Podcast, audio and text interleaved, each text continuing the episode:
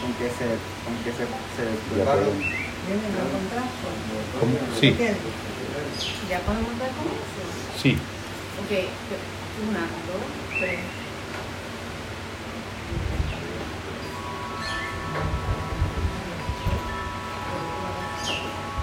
Casa San Clemente se une a Nova Forma en el encuentro conversacional sobre el cuerpo. Damos comienzo con el psicólogo e hipnoterapeuta Jorge Torres. Buenas tardes hermanos, bienvenidas y bienvenidos eh, todos a este ba- banquete fraterno de las ideas y del encuentro conversacional y de análisis en relación al tema del cuerpo. Eh, como bien saben, las personas que siguen este tipo de proceso, eh, yo suelo acompañar la experiencia eh, levantando un planteamiento esencial de tipo constructivista, que es el planteamiento de que de alguna manera todo lo sabemos entre todos. Cuando llevo el planteamiento de que todo lo sabemos entre todos, estamos eh, de alguna manera moviéndonos en una, en una plataforma de mesa redonda, de alguna manera, eh, ¿lo puedes apagar? De alguna manera antijerárquico, eh, en un plano dimensional eh, horizontal, en donde cada uno eh, es el experto de su propio mundo de referencia y realiza una aportación de alguna manera invaluable dentro del conjunto de la construcción de una aventura del conocimiento.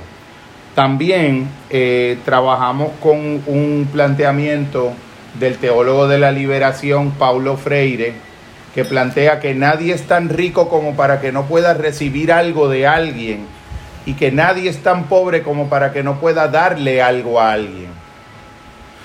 También hacemos un planteamiento de un díptico de Johann Wolfgang von Goethe, me salió, eh, que plantea algo que a mi juicio es una síntesis de todo el pensamiento en relación a la cognición, a la motivación y al aprendizaje, que dice que si tratas a los demás como lo que son, los haces ser más de eso que son, pero si tratas a los demás como si ya fueran lo que podrían llegar a ser, los haces ser más lo que deberían ser.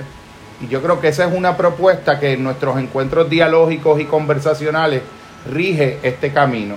Hoy nos acompaña el compañero eh, psicoterapeuta y psicólogo José Raúl de Jesús, un gran compañero y hermano del camino, una persona en cuyos criterios, criterios confío soberanamente en relación a estos delicados asuntos del tema de la mujer y de la experiencia del cuerpo en general, que aunque él va a estarnos participando una introducción de tipo eh, de síntesis teórica, después vamos a pasar a una experiencia en vivo más directamente confesional, más directamente de primera persona en las experiencias de todas la- las mujeres poderosas y resilientes que nos acompañan, desde la más pequeña del grupo, Cecilia, eh, hasta las mujeres ya que han caminado caminos mucho más maduros con gran resiliencia y caminos que trascienden los límites del tiempo, porque la manera en que la lucha de las mujeres en, esta, en este transcurso cultural y en este imaginario cultural ha sido algo que acompaña todas las edades y todos los momentos eh, históricos. A mí me parece que un elemento sumamente importante es que esta, este tipo de dinámica y este tipo de encuentro conversacional es una manera de poder propiciar conversaciones empoderantes que vayan desarrollando eh, destrezas poderosas desde las cuales y a partir de las cuales las mujeres puedan en nuestras sociedades comenzar a retar y a desafiar resilientemente todas las maneras en que han sido imaginadas, legisladas, dirigidas, eh, subordinadas y manipuladas por la experiencia del varón y haciendo las experiencias del encuentro del amor unas experiencias más fundadas en la realización personal y en los destinos compartidos que en un sentido de dinámicas de poder que de algún modo lo que hacen es retroalimentar incluso la fragilidad humana, incluso la del hombre, cuando insistentemente yo planteo que en realidad un acto de agresividad, es un acto de desempoderamiento y de autodesafirmación y es un acto, eh, es el emblema y la encarnación cristalizada de una experiencia de debilidad. Yo quería comenzar este, esta presentación eh, que va a ser en dos partes, va a tener la parte teórica del compañero José Raúl y entonces va a tener un elemento interactivo eh, con todas las mujeres y los varones que también queremos empoderarnos a través de aprender a escuchar más y hablar menos y que la mujer sea la verdadera protagonista de estos esfuerzos, pero quería hacerlo con empezar en el espíritu de este espacio con un homenaje a una de las primeras mujeres que en nuestra historia comenzó a través de la empoderante poesía un camino de ruptura y de discontinuidad para poder afirmar el ser esencial de una verdadera mujer empoderada, con todas las contradicciones que tuvo la historia de vida de nuestra amada y por todos conocida Julia de Burgos. Y ella en este maravilloso poema, eh, que todos lo conocemos, pero que debemos de alguna manera volver una y otra vez a él como referente para las mujeres y los hombres del futuro y del presente. Yo misma fui mi ruta. Yo quise ser como los hombres quisieron que yo fuese un intento de vida, un juego al escondite con mi ser, pero yo estaba hecha de presentes y mis pies planos sobre la tierra promisoria no resistían caminar hacia atrás y seguían adelante, adelante, burlando las cenizas para alcanzar el beso de los senderos nuevos. A cada paso adelantado en mi ruta hacia el frente, rasgaba mis espaldas el aleteo desesperado de los troncos viejos pero la rama estaba desprendida para siempre y a cada nuevo azote la mirada mía se separaba más y más y más de los lejanos horizontes aprendidos.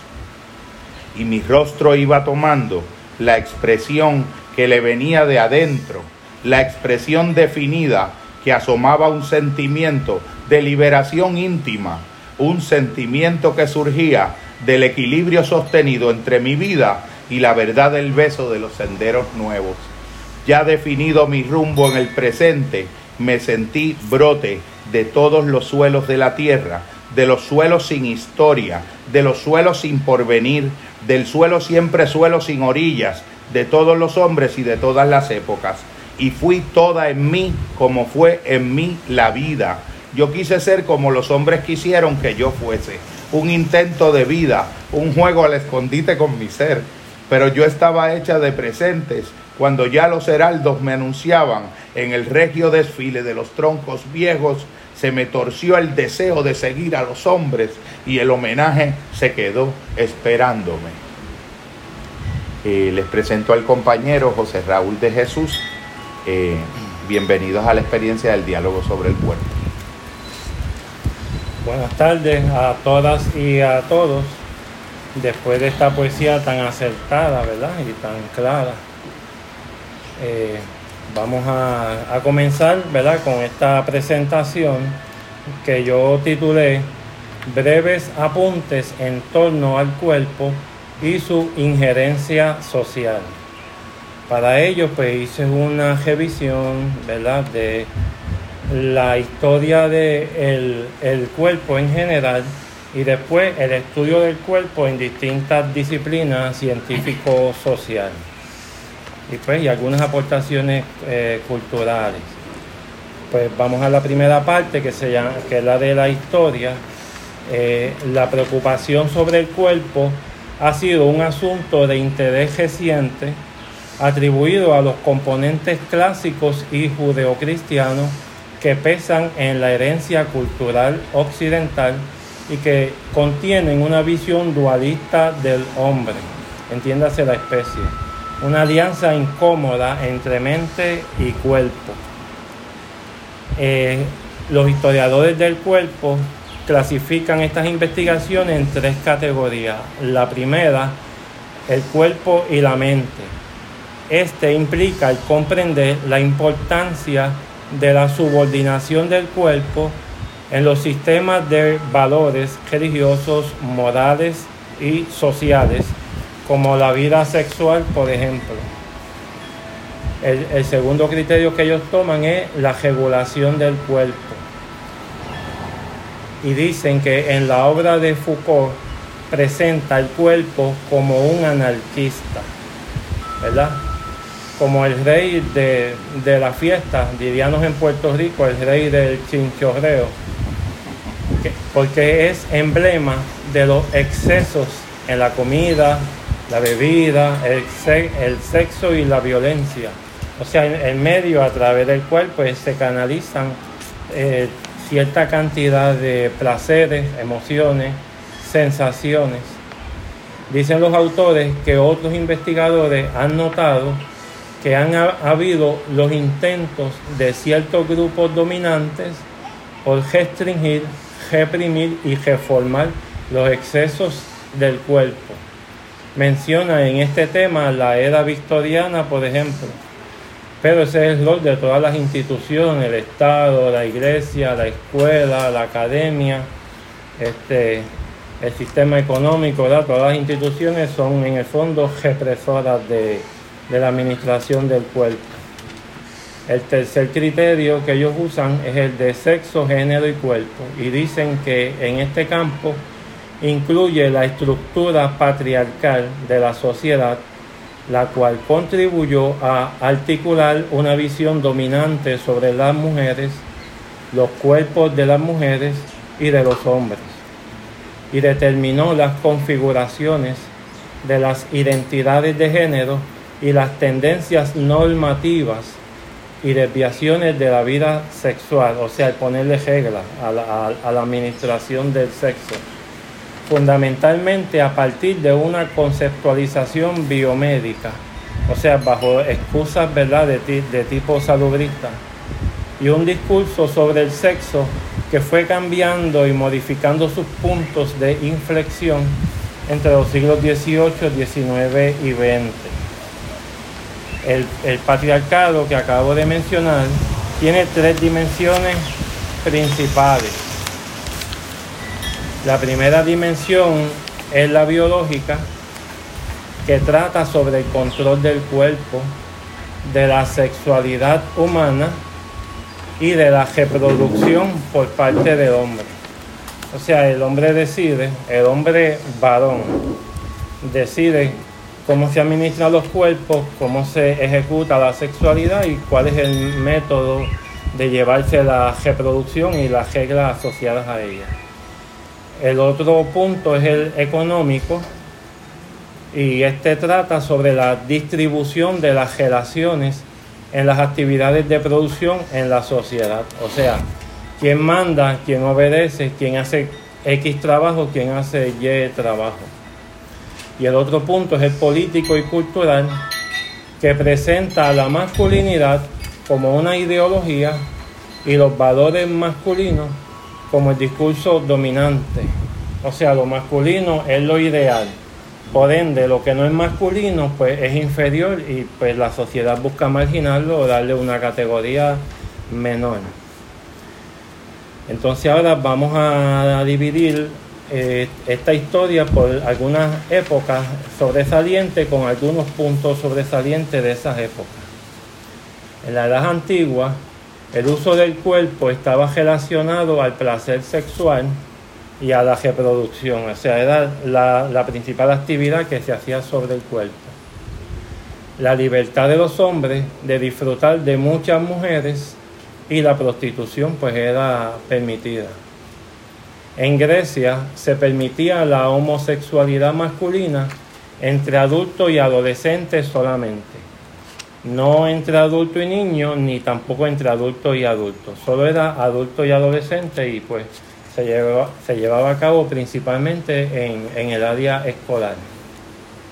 Mientras la mujer era de segunda categoría y no tenían derechos, vivían en la misma condición legal que los esclavos. En la cultura hebrea existía la prohibición del adulterio y de la homosexualidad se reservó la sexualidad para uso exclusivo de la reproducción en el matrimonio. El cristianismo, continuando a los judíos e influido por los griegos, particularmente la cultura helénica, separó el amor carnal del amor espiritual. Entonces ya empezamos a hablar de amor y sexo como dos cosas eh, separadas. En esa misma época, en las culturas orientales, pues tenemos que en India se aprobaban casi todas las prácticas sexuales en algunos segmentos de la sociedad. Entiéndase la sociedad, las clases más privilegiadas. Es la época del Kama Sutra. En China, el sexo no inspiraba temor ni se consideraba impuro. Por el contrario, recibía incluso veneración. Y aquí vemos como en la misma actividad sexual pues es significada y valorada de manera distinta, en distintas eh, e, experiencias étnicas y culturales. En cuanto a la, edad, a la edad media y el renacimiento, aquí se valió la sexualidad con propósitos reproductivos. Fue la época del amor cortés, el cual incluía el romanticismo y los amores secretos representados en los cantares y en la literatura. Se separó el amor puro de la pasión casual. Y aquí entonces vemos como ellos hicieron una división que primero vimos que se dividió el amor del sexo y ahora aquí se divide el amor en dos, en uno puro, que es el asociado al matrimonio, y el casual, que hoy llamaríamos por ahí promiscuidad. Fue la época de los cinturones de castidad, los cuales, por la justificación de proteger a las esposas de la violación ante la ausencia de los esposos, le servía esto para controlar el cuerpo femenino. Porque los cinturones eran para la mujer, no era para el hombre. Pasamos a los siglos XVI y XVII. La reforma protestante permitió más tolerancia hacia la sexualidad, mientras que el cuerpo humano se consideraba como una envoltura que contenía los humores, entiendas estados de ánimo, emociones, cuyo equilibrio determinaba la salud. En los siglos XVIII y XIX se promovió la tolerancia sexual en Inglaterra y Francia, mientras en Estados Unidos y Latinoamérica imperaba el puritanismo. Se condenaba el sexo fuera del matrimonio. El adulterio o fornicación era castigado y se obligaba a la persona a pedir un perdón público. En Estados Unidos se prolongó la moral puritana hasta el siglo XIX. A medida que crecían las ciudades en Estados Unidos y se desarrollaba el país, se rebajaban las prohibiciones hasta llegar a legalizar la prostitución en algunos estados. Más tarde, grupos conservadores presionaron y lograron que se prohibieran en otros estados. En ese mismo siglo XIX tenemos a la época victoriana, que en esta reaparece la prohibición puritana, pero desvinculada de la religión, o sea, no basada en criterios religiosos, sino en una presunta pureza e inocencia de la mujer y de los niños. Se suprimió el contacto entre el hombre y la mujer en público en el vestir. Se le prohibió a la mujer mostrar el cuello y los tobillos para que no fueran eh, provocadoras para los hombres. Hasta se cubrían las patas de los pianos porque se asociaba con la sensualidad. Y los libros se organizaban por sexo. Todos los autores varones juntos, todas las autoras femeninas juntas. Y solo se permitía agrupar varones y féminas juntos si ambos habían sido personas casadas en, la vida real. En los 1860, las mujeres europeas de las clases acomodadas llegaron a entender la sexualidad de manera parecida a la época actual e incluso a disfrutar del orgasmo porque algo de énfasis incluso a disfrutar del orgasmo, porque del siglo XIX hacia atrás se conocía extremadamente poco, casi nada, de la sexualidad femenina. Incluso en un periodo de la Edad Media, cuando eh, el matrimonio estaba teniendo su relación y las mujeres empezaban a expresar quejidos, el hombre, pensando que la mujer estaba endemoniada, le echaba agua bendita para sacarle los demonios. Y entonces pues era típico en que una mujer pudiera tener una vida matrimonial duradera sin haber experimentado un orgasmo. Porque el acto sexual giraba alrededor del hombre, que una vez el hombre llegaba a, a conseguir su gratificación, pues ya se terminaba el acto. La ciencia y la medicina de esta época, siglo XIX, mantuvieron una actitud negativa hacia la sexualidad asociaba la masturbación como un riesgo para la salud nerviosa y como una fuente de varias enfermedades. También entendían que la mujer, por su inferioridad, estaba inclinada a sufrir de histeria, entiéndase enfermedades mentales y de otras enfermedades físicas.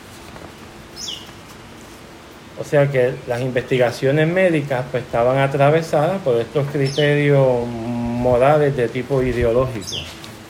Ya en el siglo XX, la investigación objetiva, entiéndase libre de ideología y prejuicios culturales, ¿verdad? que fue uno de los grandes descubrimientos que la ciencia consiguió entre finales del 19 y principios del 20, y es que muchas de las conclusiones a las que había llegado en el pasado eran influenciadas y, determinadas por criterios de tipo moral.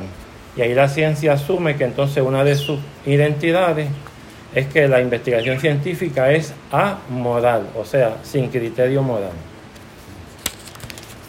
Entonces en el siglo XX pues cambió la mentalidad en la psicología y la medicina. Se descubrió que la conducta era fruto principalmente de la influencia social y cultural mucho más que de determinantes biológicos. Entendió que la mujer había estado menos cultivada por razón de los condicionamientos sociales y culturales a los que había sido sometida y no por causas biológicas. Como parte de estos avances se desarrolló la píldora anticonceptiva, culturalmente se dio la revolución sexual, la apertura más liberal en el manejo de la imagen del cuerpo en los medios de comunicación. La publicidad hizo más uso de la imagen corporal para despertar en el consumidor la pasión, creando la idea de que al adquirir un producto se poseía de manera simbólica el cuerpo de la modelo que lo que acompañaba el anuncio se desarrollaron los grupos en favor de los derechos de la mujer y de los derechos reproductivos, se crearon grupos de liberación de la comunidad LGBT que vivió una historia análoga a la de la mujer. Si usted revisa la historia de esa comunidad, es casi una copia de la historia de la mujer. Entre otros cambios asociados al manejo del cuerpo en el ámbito social. En el siglo XXI, el siglo XXI le dio continuidad a estos procesos y como en el pasado, también ha aumentado en la militancia de diversos movimientos y grupos conservadores que venían de finales del siglo pasado para luchar contra el avance de las políticas sexuales. Y en Puerto Rico pues somos este, testigos de eso. Con esto pues cierro esta síntesis histórica, ¿verdad? De el manejo y la percepción del cuerpo. Y ahora pues entro ya a la parte de cómo ha sido visto el cuerpo de distintas instancias, primero en la religión y la filosofía y después en la investigación científica. En el área de la religión, el cuerpo es visto como un templo. En la Gaudium et Spes número 14, ¿verdad? De la Iglesia Católica, dice el ser humano, por su condición corporal, resume en sí los elementos del mundo material que alcanzan así su propia cima y alza la voz en una libre alabanza al Creador. De manera que vemos aquí el cuerpo como instrumento de culto.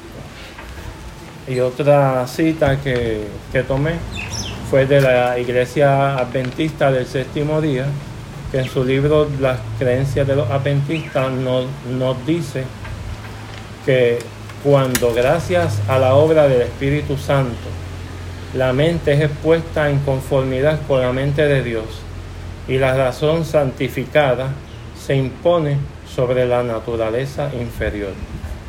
El cuerpo se convierte en el instrumento santificado a través del cual el cristiano puede servir a su Señor y Salvador. Cierro la cita. De esta manera se aprecia la idea del cuerpo como lugar de culto, el cuerpo como templo desde donde la persona adora a Dios y entra en relación con Él. En todos los escenarios sociales se observa una inclinación a lograr el control o la conquista del cuerpo. En el área de la filosofía, para Platón el cuerpo es tanto el portador del alma como el medio por el cual el alma expresa todo lo que quiere decir. La filosofía sensualista francesa del siglo XVIII y la filosofía fenomenológica en el siglo XX se ocuparon del cuerpo como un plano de la interrogación sobre la realidad y el conocimiento, la identidad y la existencia. O sea, la experiencia del cuerpo nos enseña a acoger el lugar en la existencia. ¿verdad? Nos ubicamos en el tiempo y el espacio a partir del cuerpo. Autores como Michel Serres propugnó una nueva filosofía empirista que comience sus investigaciones en las unidades básicas de análisis como los sentidos y el cuerpo. Considera que históricamente lo sensorial y lo científico han constituido los dos extremos en que se ha debatido el dominio filosófico. La cultura occidental ha privilegiado lo científico por encima de lo sensorial o corpóreo. Dicen los autores que debido a lo anterior, es recomendable empezar por reivindicar el cuerpo no como un opuesto, un opuesto del alma, sino como una realidad primordial. O sea, hacer la investigación no solo desde el razonamiento lógico y empirista, sino también tomando en cuenta la experiencia sensorial, lo que vemos, lo que sentimos. Y ahora pues vamos a ver cómo se ha trabajado el cuerpo, se ha investigado a, la luz de distintas eh, ciencias sociales. Y pues empezamos con la antropología.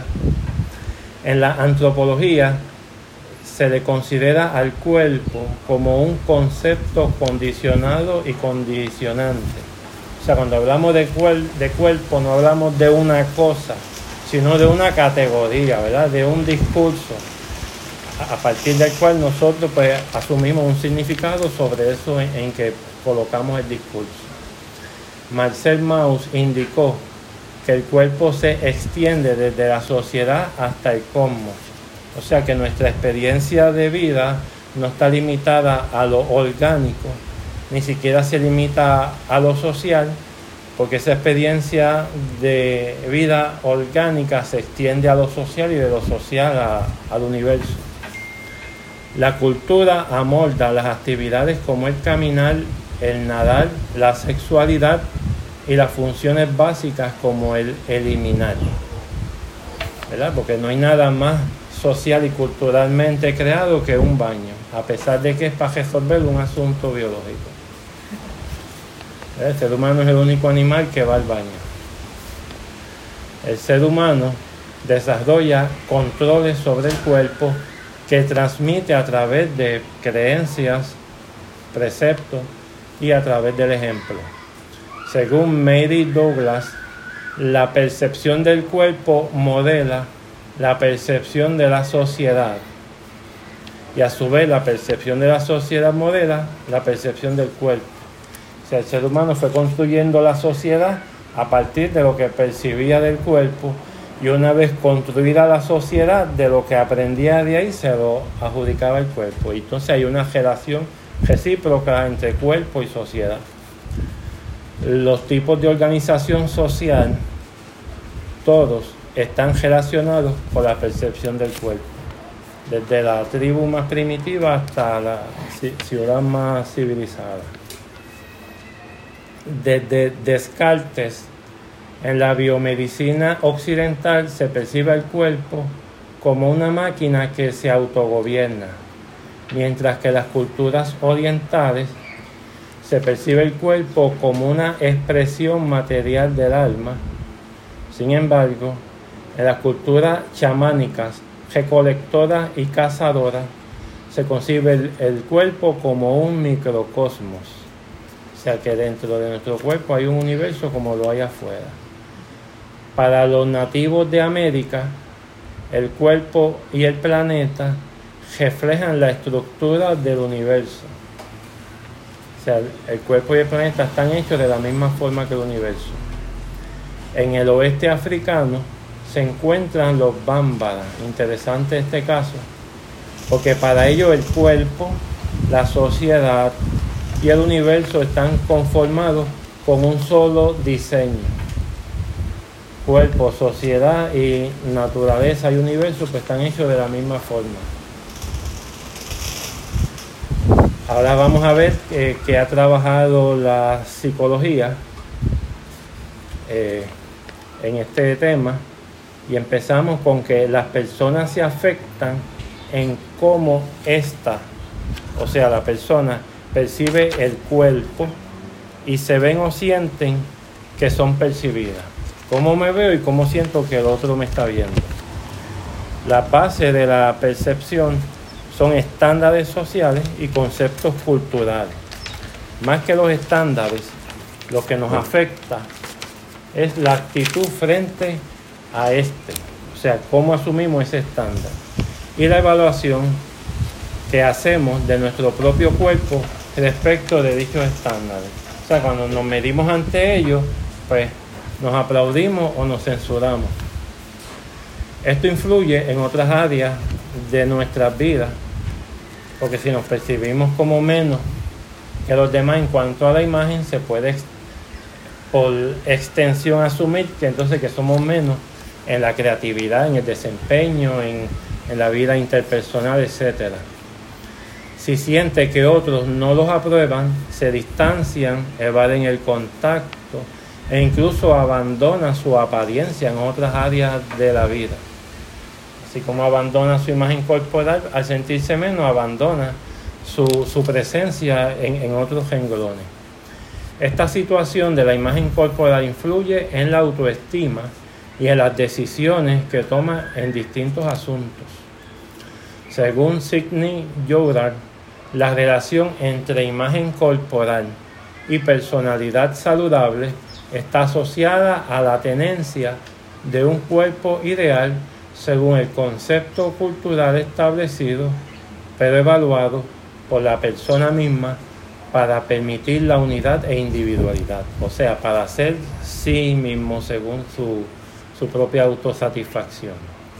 Jordan y Lassman apuntan a que las personas modifican su visión del cuerpo ideal al aceptar el envejecimiento asumiendo sus cambios dentro de una imagen ideal o adecuada a la edad.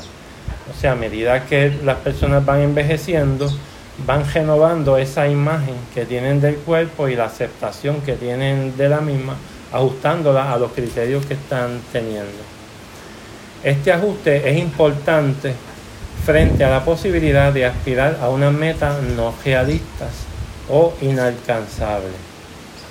Por otro lado, Muchas personas tienen ideas alienadas sobre sus cuerpos y no atienden los mensajes que estos envían a sí mismos y a otros.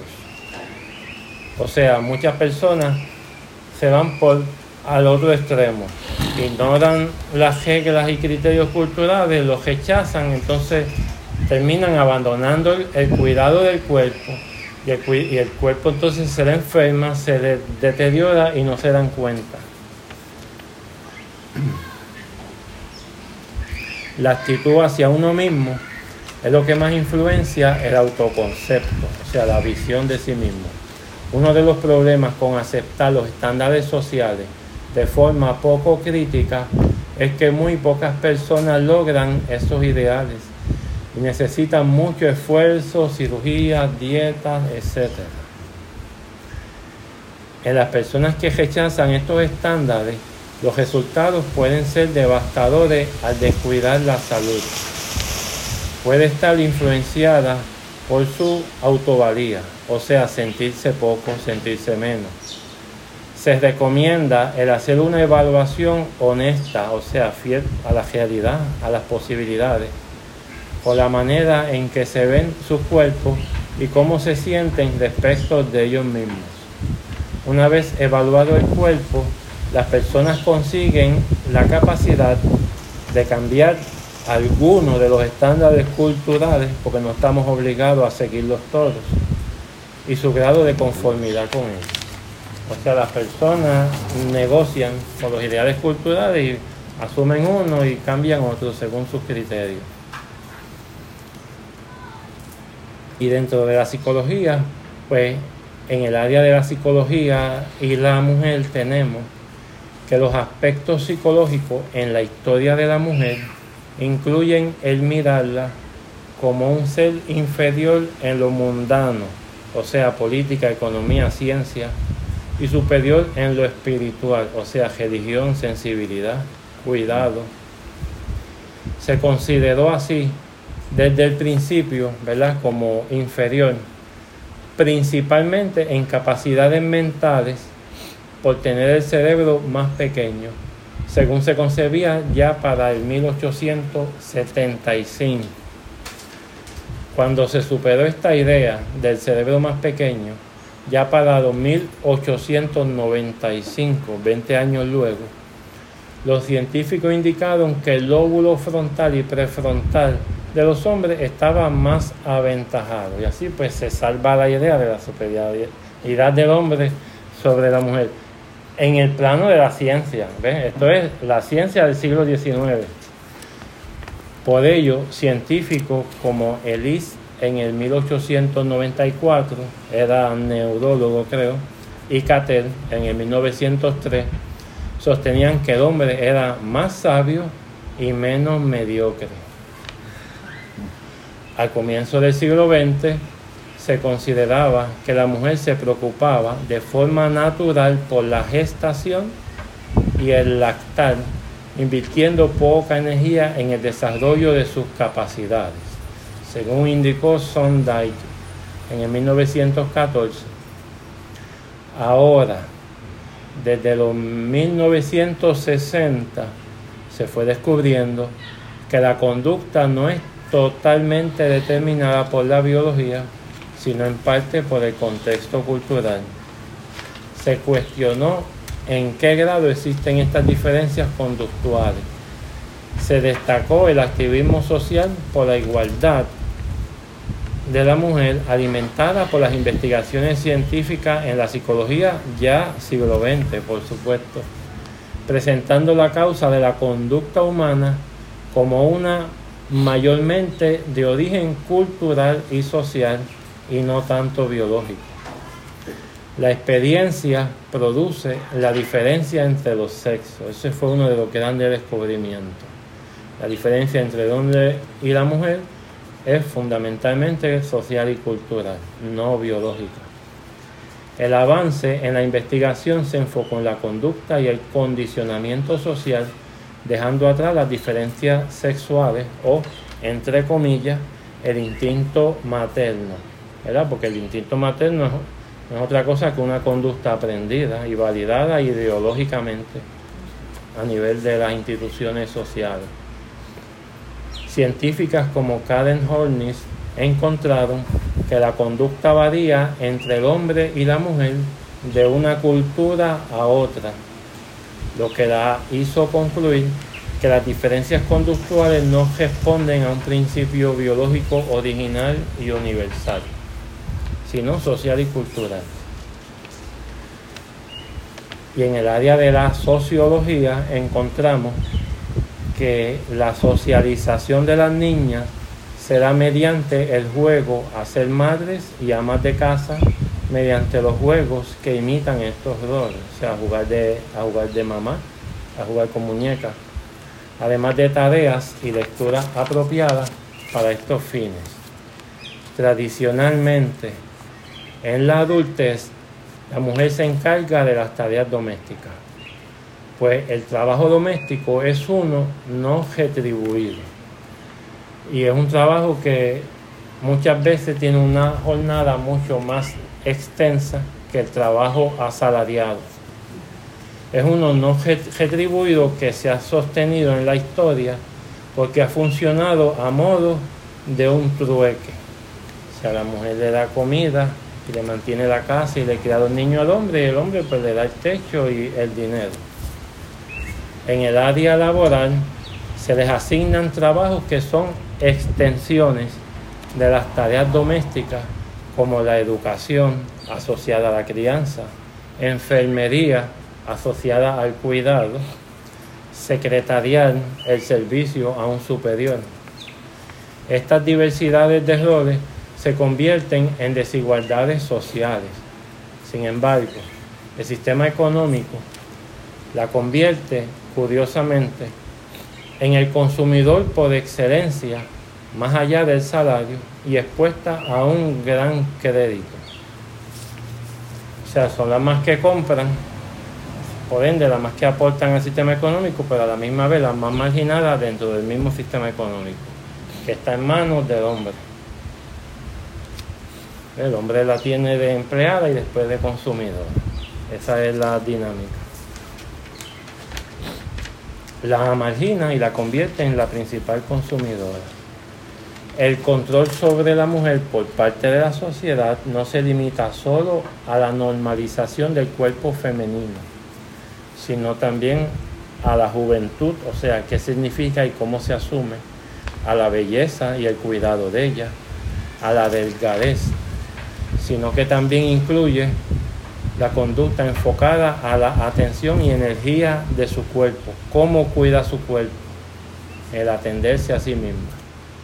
Si es joven, es vista por su belleza, ese es su atributo más considerable por la sociedad. Y si es mayor, por sus dotes de cuidadora.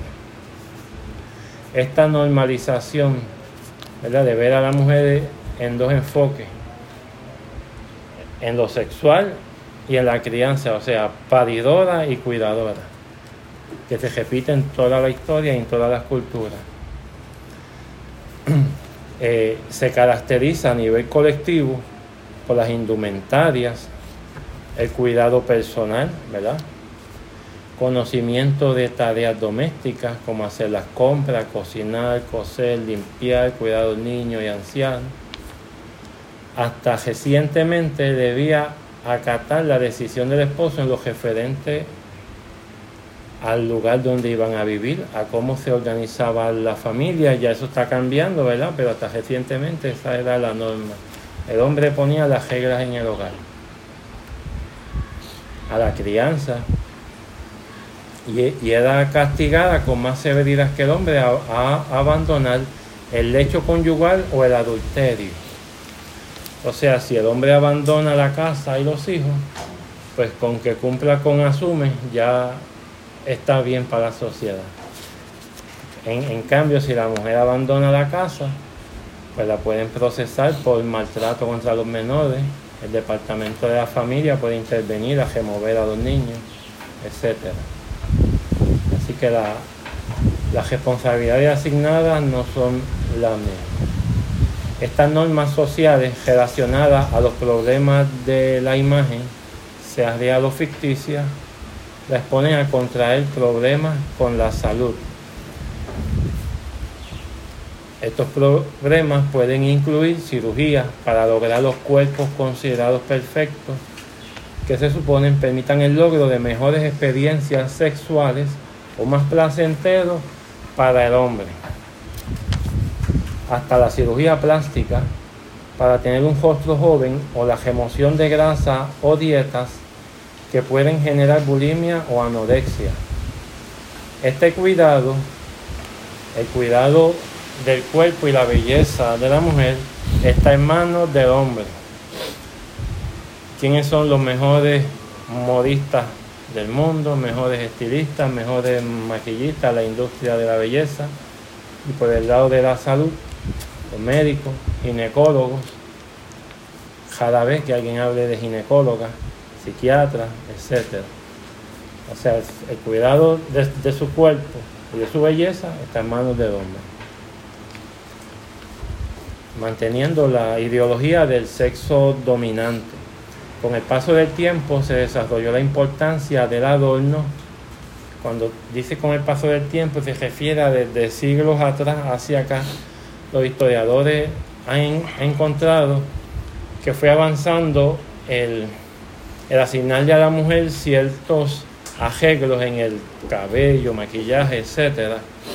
Y, y han encontrado que está asociado a la necesidad del hombre de encontrar el estímulo para iniciar el, acto sexual.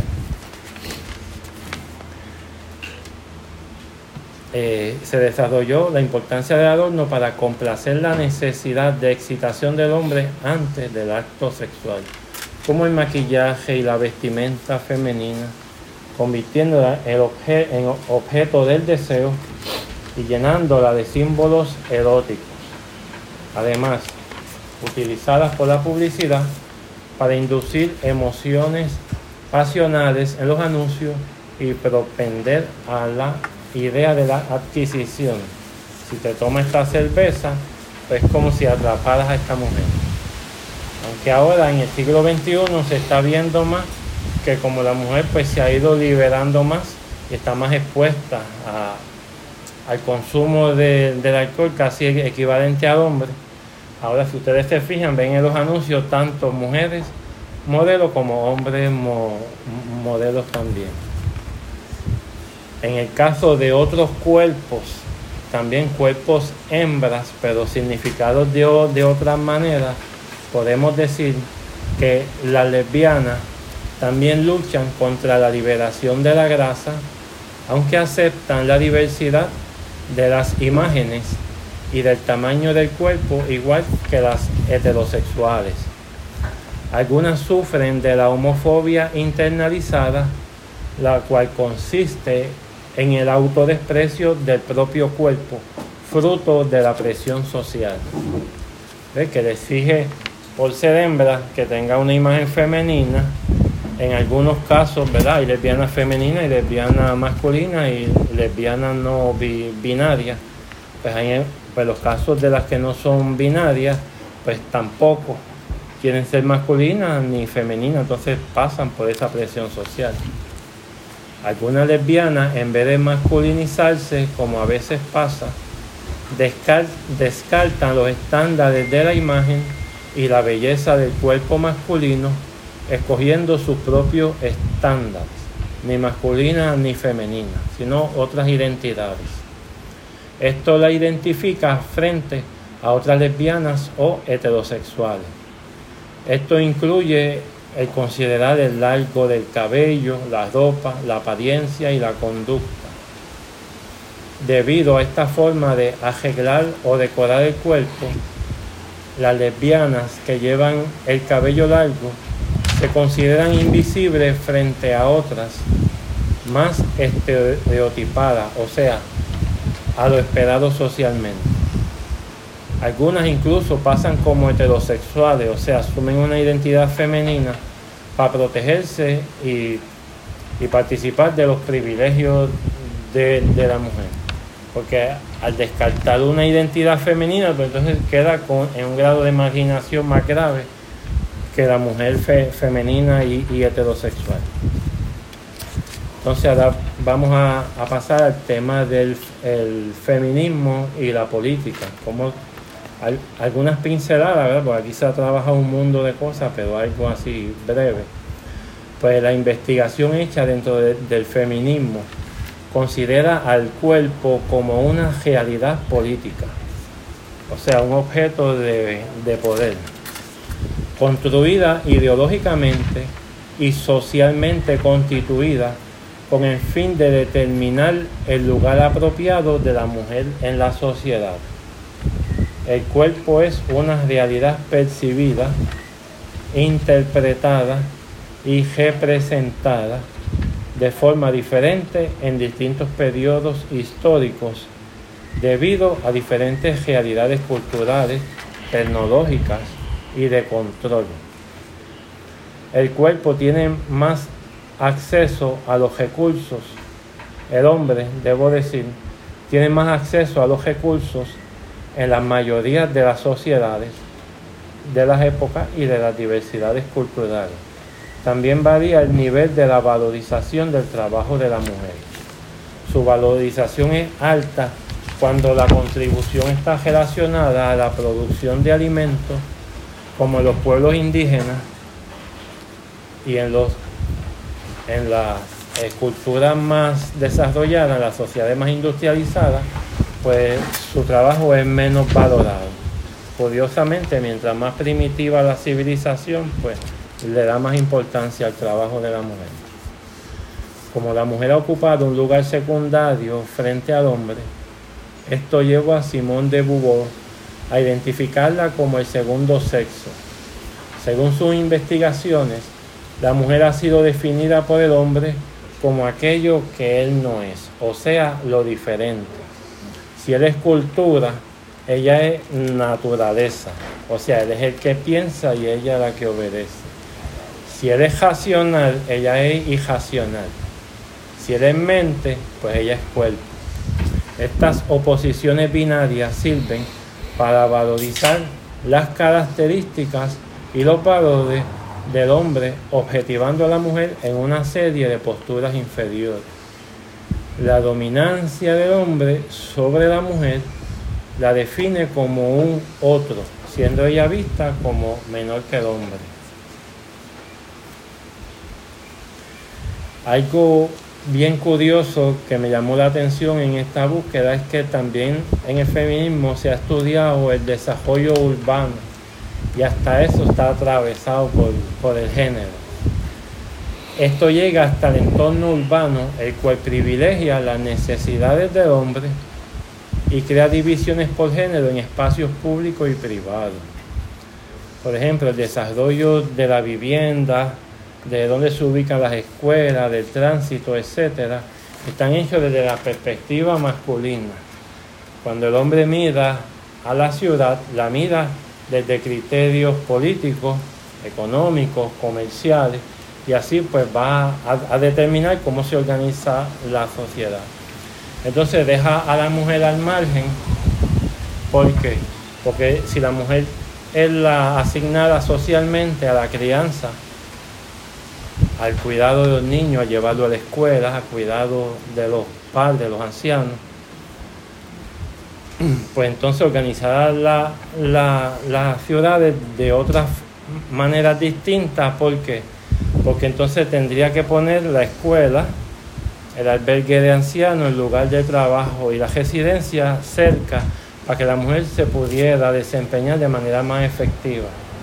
Y no que si una mujer vive en Cupey, lleva a los niños a la escuela en Río Piedra, trabaja en Santurce y cuida en Atojeía a, los, a los padres.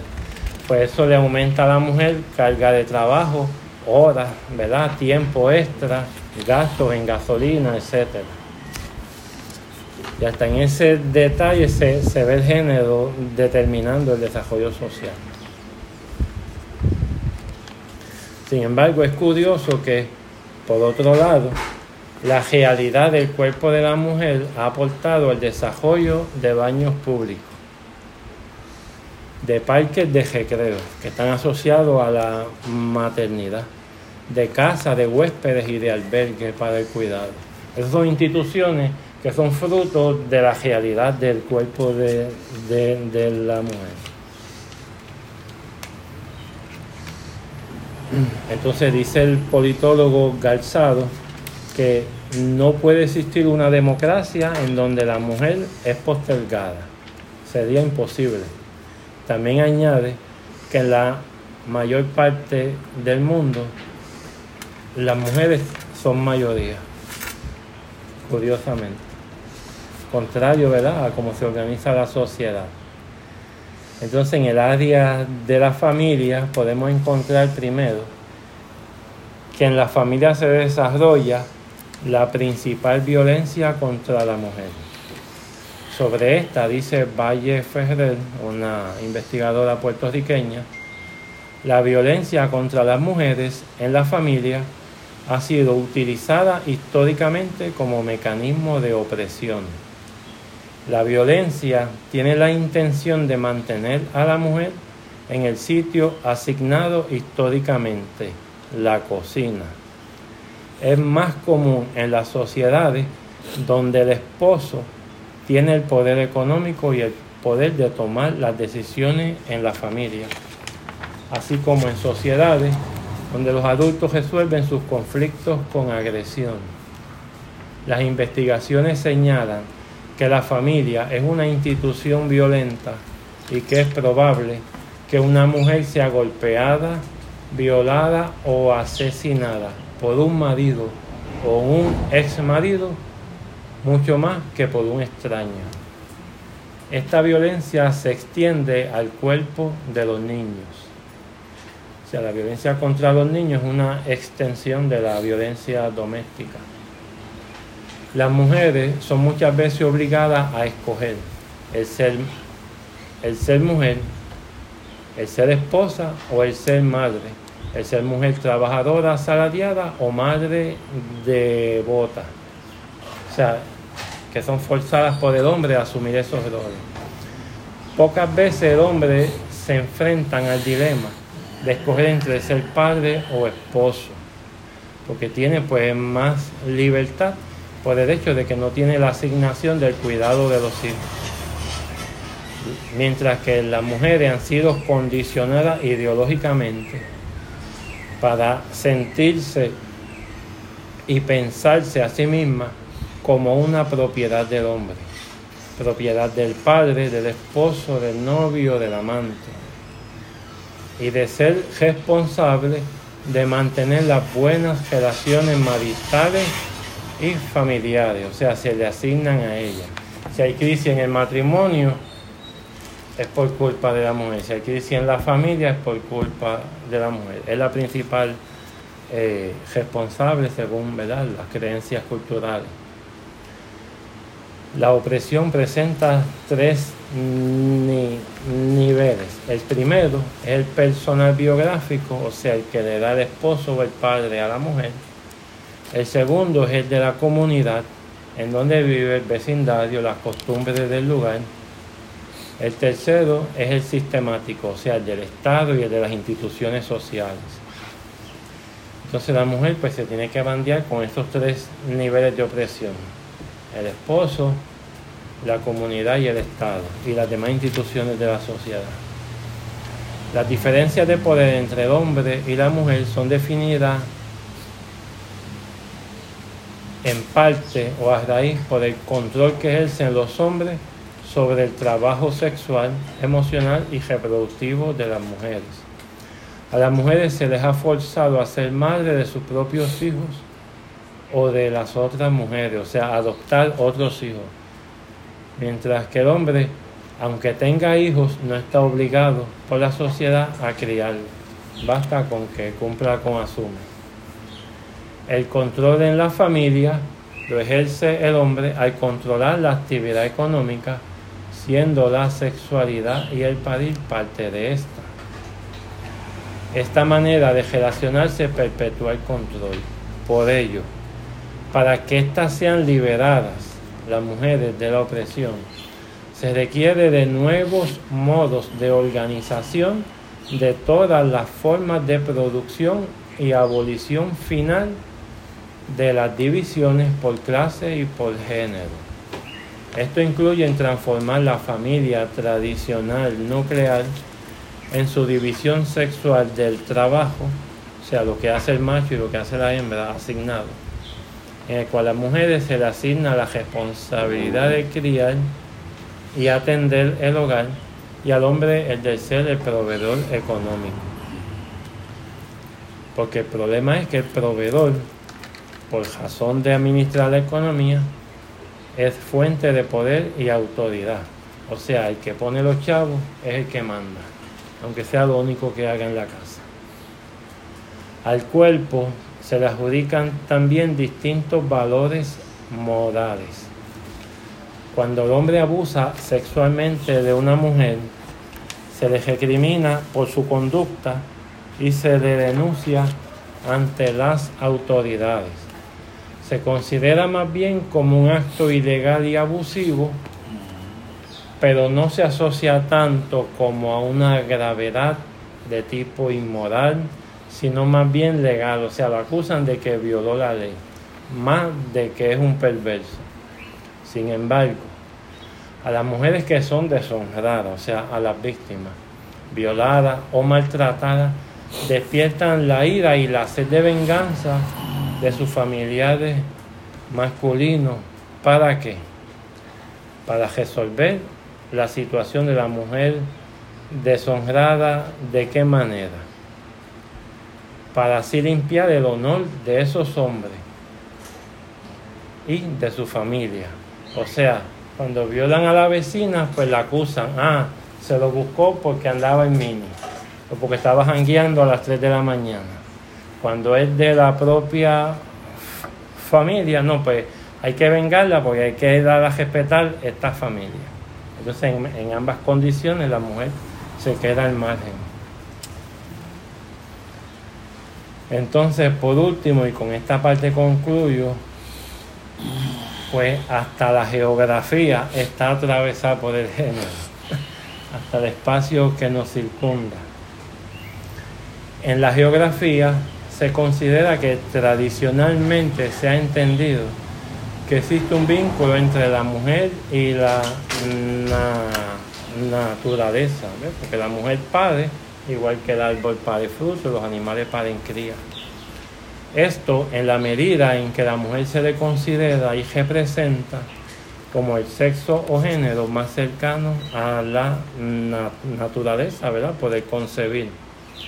Esta relación entre la mujer y la naturaleza lleva a que cuando hay alguna crisis social, que hay que controlar la sobrepoblación, se realicen políticas maltusianas, ¿verdad?, de represión de la demografía, por ejemplo, para mejorar esa tensión entre la población y los recursos naturales.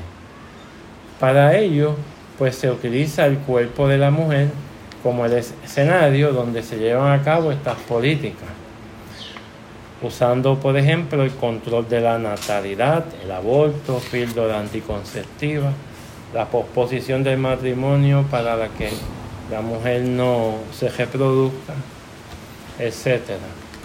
No se usa la píldora anticonceptiva masculina, no se promueve la vasectomía ni nada de eso, sino que todo el trabajo se hace en el cuerpo de la mujer.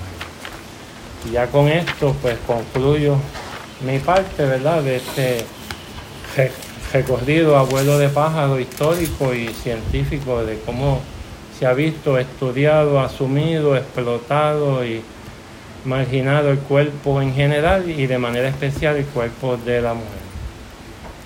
Sería todo por mi parte. Yo te agradezco enormemente la intervención. Es una intervención que es eh, extraordinaria e inusual porque aunque tiene un elemento y un componente fuertemente teórico y tiene todo ese rigor que caracteriza todo lo que tú haces y un enfoque de tomarse en serio, uno de los temas, el tema más serio de nuestra cultura, eh, también mueve muchas emociones porque te invita a una concienciación de cómo de cómo uno participa pasivamente de una cultura en la que uno vive aceptando una ideología que nunca se sentó a preguntarse en qué medida se fundamentaba y en qué medida era verdadera y en qué medida era falsa. Antes de yo hacer un breve comentario y, comenzar a abrir el espacio para que las propias mujeres sean las, las verdaderas protagonistas de este proceso, quiero hacer la segunda parte del homenaje poético de esta gran eh, poeta puertorriqueña Ángela María Dávila, que es como una nuestra segunda Julia de Burgos. y escogí este pequeño poema sumamente poderoso y relevante para este momento. Glosas de la Paloma. Cuando niña, cuando oía hablar de cosas oscuras, no preguntaba mis dudas, temiendo a lo que decían. Entonces yo no tenía más que el cuerpo que asoma, la chispa azul que desova, la vida con su sospecha, el aire dijo tristeza, qué triste es una paloma.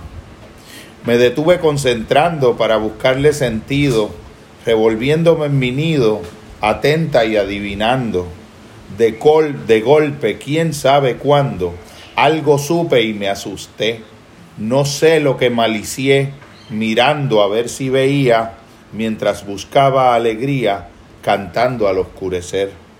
Seguí creciendo y entonces razonaba muchas cosas que entre una y entre otra tropezaba con los hombres.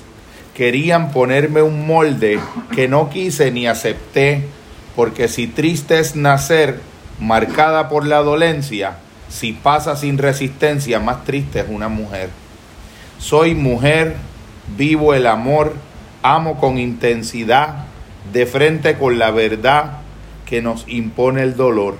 Redonda se abre la flor que nos ata y enamora, pero si es que me aprisiona, exigiéndome morir, mejor prefiero seguir andando de noche sola.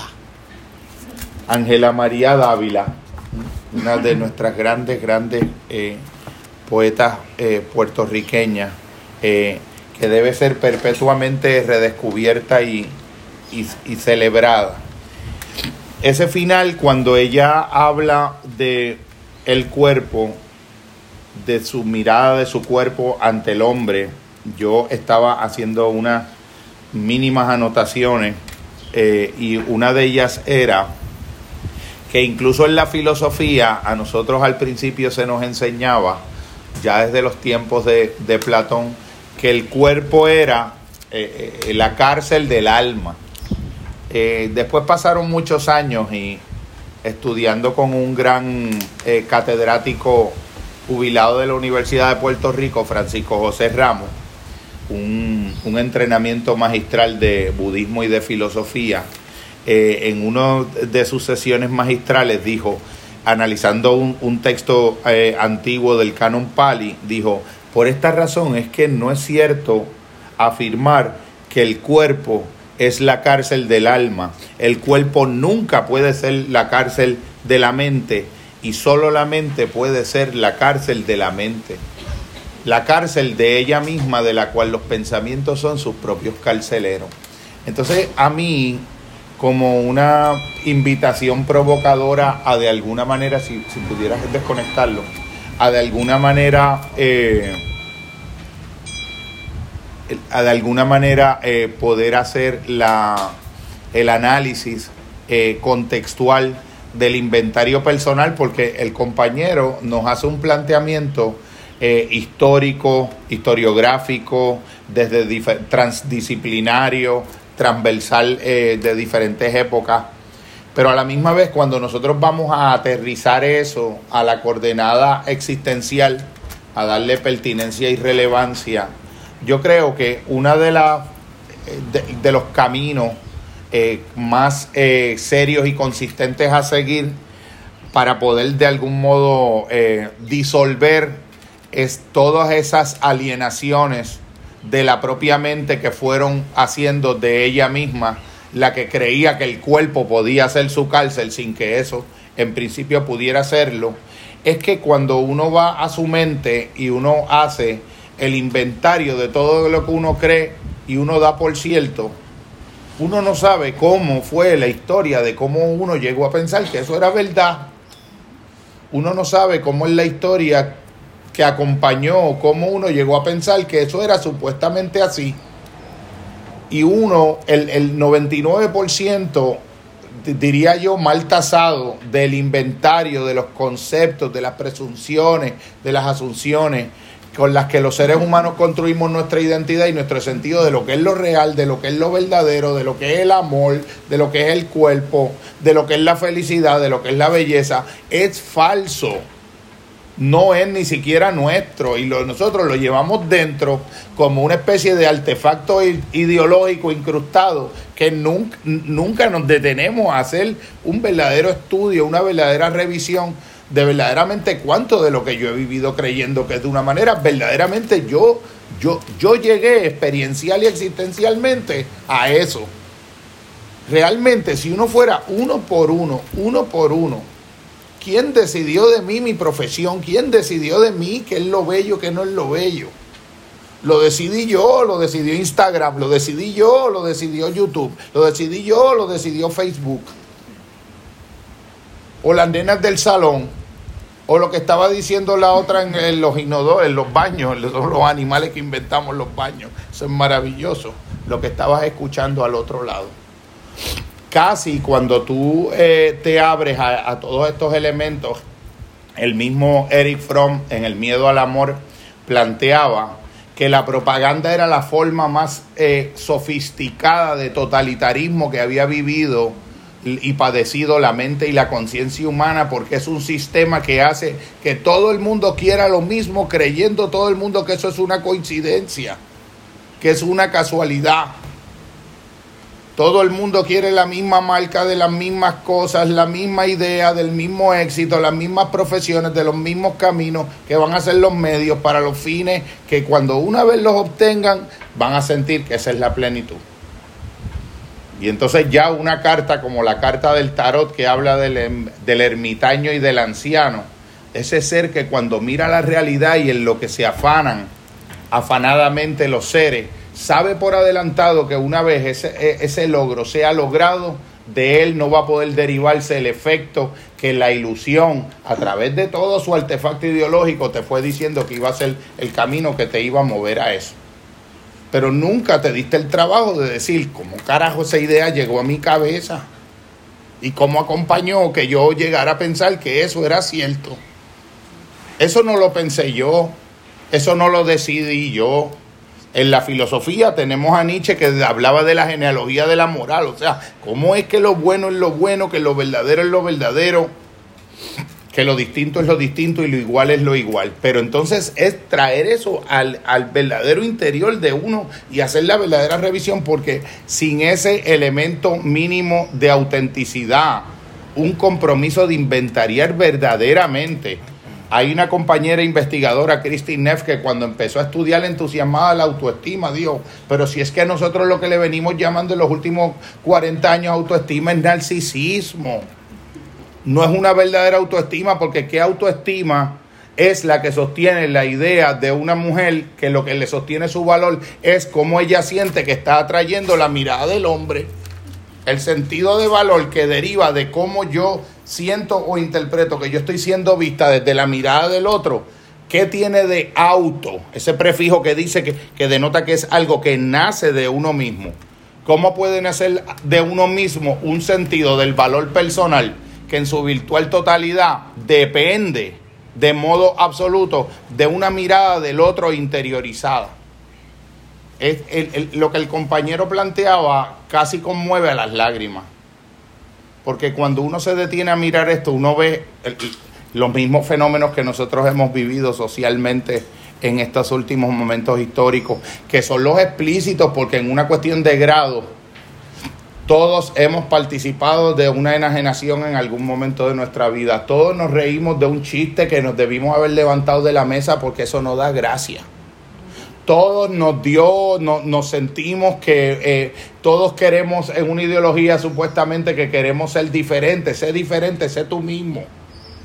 Pero tan pronto te da a probar un poquito de lo que es el diferente de verdad un poquito de eso, el, ese impulso que te tiende a la homogeneidad y a quererte parecer lo más posible al otro ser humano, se despierta. Los padres con los hijos. ¿Cómo queremos que parezca que, que, es, que es normativo? Es la idea de la belleza, que parezca que es normativo. Más de un 99% de esas ideas viven uno sin revisarlas. Eric Fromm dice también, lo más trágico de todo es que el ser humano muere antes de haber nacido. Y yo pienso que hay diferentes tipos de conocimiento y yo venía reflexionando que habían dos.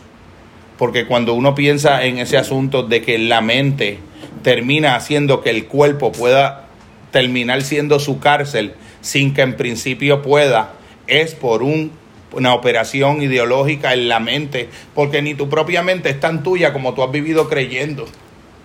Para la gente la libertad es escoger cuál es la marca de pantalón que van a comprar o la marca de la camisa que van a comprar o la marca del carro o el logo de X o el logo de Y. Es como si tú escoger entre opciones fuera la única definición de una experiencia de libertad. O sea, yo tengo un poder adquisitivo y yo elijo y yo configuro mi identidad como ser libre porque yo elijo qué compro y qué no compro esa definición eh, verdaderamente amerita una revisión radical porque no se sostiene en un, en un estado genuinamente interno.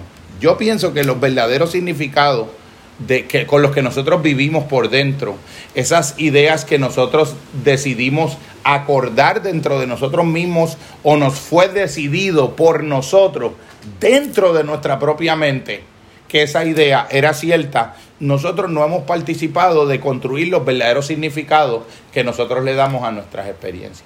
Conversar, recuperar lo narrativo, como tantas veces hemos eh, compartido, ¿vale? Que hemos hablado, recuperar lo narrativo es una manera de poder construir experiencias de verdad diferentes. Entonces, vamos a cuestionarlo todo menos el cuestionamiento mismo. Vamos a revisar en qué verdaderamente se sostienen las cosas, porque nosotros somos el momento histórico que se presume de más científico de todos los momentos de la humanidad, pero respecto a nuestras propias ideas asumidas somos unos puros superficiosos, supersticiosos y unos fundamentalistas. Era como cuando alguien me decía, yo no sé, pero yo ese asunto de, me hablaban de lo de detrimentalmente de lo de la hipnosis, ese asunto de la hipnosis, pero es que, que eso es eh, eso es sugestión y yo le decía, bueno, pues sugestiónate Tú no me acabas de decir que tú sientes que tu vida está desorganizada. Date la oportunidad de ser empírico, porque si tú dices que tú eres científico, ¿cómo es posible que tú no te abres a la experiencia de ver qué ocurre si tú te abres a la experiencia? ¿O qué ocurre si tú piensas que tal vez lo que tú has pensado no sea tan cierto como tú lo has pensado? ¿En qué tú lo has sostenido? ¿Lo has sostenido en un criterio de aprobación externa? Es el más flojo de los criterios. Es, que ni siquiera es un criterio todo el mundo quiere la felicidad, como decía el maravilloso, eh, invaluable Anthony de Melo. Todo el mundo dice en teoría que quiere la felicidad. Pero él plantea, si todo el mundo verdaderamente quiere la felicidad, ¿por qué nadie revisa sus propias falsas creencias? Porque ni siquiera sabe que son falsas y ni siquiera sabe que son creencias. Está, tan y tan adaptado a esa normativización que sencillamente son los hechos y la materia prima que sirve como punto de partida y lo dan por dado casi como si fueran categorías intrínsecas de la naturaleza. Yo creo que la presentación ha sido algo verdaderamente maravilloso, pero creo que lo que le da verdadera vida, relevancia, eh, eh, capacidad genuinamente transformadora, es la aventura del diálogo que los seres podamos desde nuestra primera persona, que a fin de cuentas es la fuente única, el referente único de lo genuinamente verdadero en lo existencial, es la autenticidad de qué historia nace, las ideas que yo asumo y por las que yo creo que vale la pena vivir. Y entiendo que en ese sentido nosotros debemos darle la, portavocía y el protagonismo a todo ese conglomerado de, de mujeres y de compañeras potentes que cada una a su modo está intentando una vida diferente, desde la más eh, pequeña que llegó a este, a este universo hasta la más eh, madura y resiliente y llena de historia de vida y de belleza. Eh, nada, yo quería que las compañeras, este, Ale, Marena, Elisa, Maribel, María, Matilde, Ni, todas, que puedan tener una oportunidad eh, Cecilia, también tú, si así lo deseas, que tengan una oportunidad también de, de, ver en qué medida esto toca fibras, fibras muy, muy íntimas y fibras muy, muy relevantes, porque uno ha vivido con el enemigo por dentro. Y el enemigo es cuán opresivo y fuente de enfermedad es todo el conjunto de verdades que yo he asumido como tales sin exigirle el, el, el mínimo, el mínimo empirismo somos empíricos en todo menos en lo más importante, que es toda la construcción de, de nuestro mundo subjetivo que rige hasta, hasta cómo nos deprimimos. Porque somos tan y tan egoístas, nuestro egoísmo es tan transversal que hasta nos deprimimos egoístamente, hasta sufrimos egoístamente. Y a veces sin saber que trascender y romper esa barrera es el comienzo de la solución de un trabajo transformativo. Yo creo que existen más de una manera de ver las cosas, existen miles de maneras de entender la, la belleza, el amor, la vida, el sexo, los orgasmos, la realidad, pero todas pueden ser y converger juntos en un encuentro conversacional, dialógico. Verdaderamente, en el encuentro conversacional es donde está la fuente de la que pueden salir los significados que verdaderamente sentimos relevantes y no unos contenidos teóricos que nos dejan en el mismo lugar a donde nos trajeron, que fue al momento presente. Eh, nada, quería abrir el espacio para que eh, las compañeras, Marena, si quieres romper el hielo. Ella viene para aquí. Eh, Tony, ¿querías decir algo? Yo, quería decir algo. yo pensaba, pensaba que iba a traer una pintura y me cansé de buscar qué traer porque era realmente el tema de lo que es el cuerpo, ¿verdad? Y de momento pensé que íbamos a ir en una dirección, sin embargo, cuando, cuando aquel compañero va, ¿verdad? Nos da este desglose tan increíble desde la base hasta la hora y hasta el que no se ha acabado. Parece que no se va a acabar en buen tiempo. Vale la pena, vale la pena considerar la aportación más allá de lo natural de la mujer, ¿verdad? De traernos al mundo, por lo cual tenemos que decir gracias. De las cosas que socialmente han sufrido o a las que se han acondicionado históricamente desde desde la plataforma social, la medicina, casualmente estaba diciéndole ahorita a Jackie que creía que no, que no había tenido tiempo de prepararme porque no había, no había en una lectura o en hacer algún tipo de apunte como, como hacen ustedes que me vuelan en la cabeza porque es que ellos siguen leyendo y memorizando escritores y, citas y cómo apuntan. Y yo voy apuntando y a mí no me llega porque o escucho o apunto. es una de las dos Así que ahí adelante, perdón a todas las mujeres. es una manera legítima de aprender también. Sí, sí. Yo quiero decir Mira, a la mujer le podemos decir perdón, gracias y te amo. Porque como humanos las perdimos de perspectiva hace tiempo le valorizamos, ¿sabes? La mera costumbre de asumir que mami me tiene que hacer el desayuno, mandarme a la merienda, esto, aquello, lo otro. Y acabo de pasar dos semanas solo. Y, aunque, aunque sí sabía lo que tenía que hacer, pero se nos vuelve y está todo bajo control. Y tú dices, pero no estoy calmado, pero dentro un estrés, porque desde, desde como nos crían nuestras madres, por causa de este mismo tipo de presión social, en donde papá no necesariamente tiene que estar ahí, pero mamá, si se va, la colgamos. ¿Por qué? Olvídate, todo lo que le quieran decir por ahí para abajo. Hasta, hasta la dependencia que tenemos aún de maltratarla sin saber. O sea, como que, pero ¿qué le pasa? La cajera, ¿sabes? no tienes en cuenta que a lo mejor esta mujer está en el medio de un proceso hormonal que a lo mejor la llamaron de la escuela y el muchachito se cayó y se rajó y tienen que seguir aquí trabajando. Tú no tienes en cuenta que a lo mejor la están maltratando en la casa. Tú no tienes en cuenta cómo la tratan en la calle. Entonces, si a esto le añadimos el look, cómo se ve, la edad, de dónde viene, cómo vive, cómo se le llama, y, y al traste con esta historia de que la mayoría de la violencia hacia la mujer viene de familiares, de pareja o expareja. O sea que justo en la gente que ellas más confían son las que la violan, matan, etcétera, etcétera.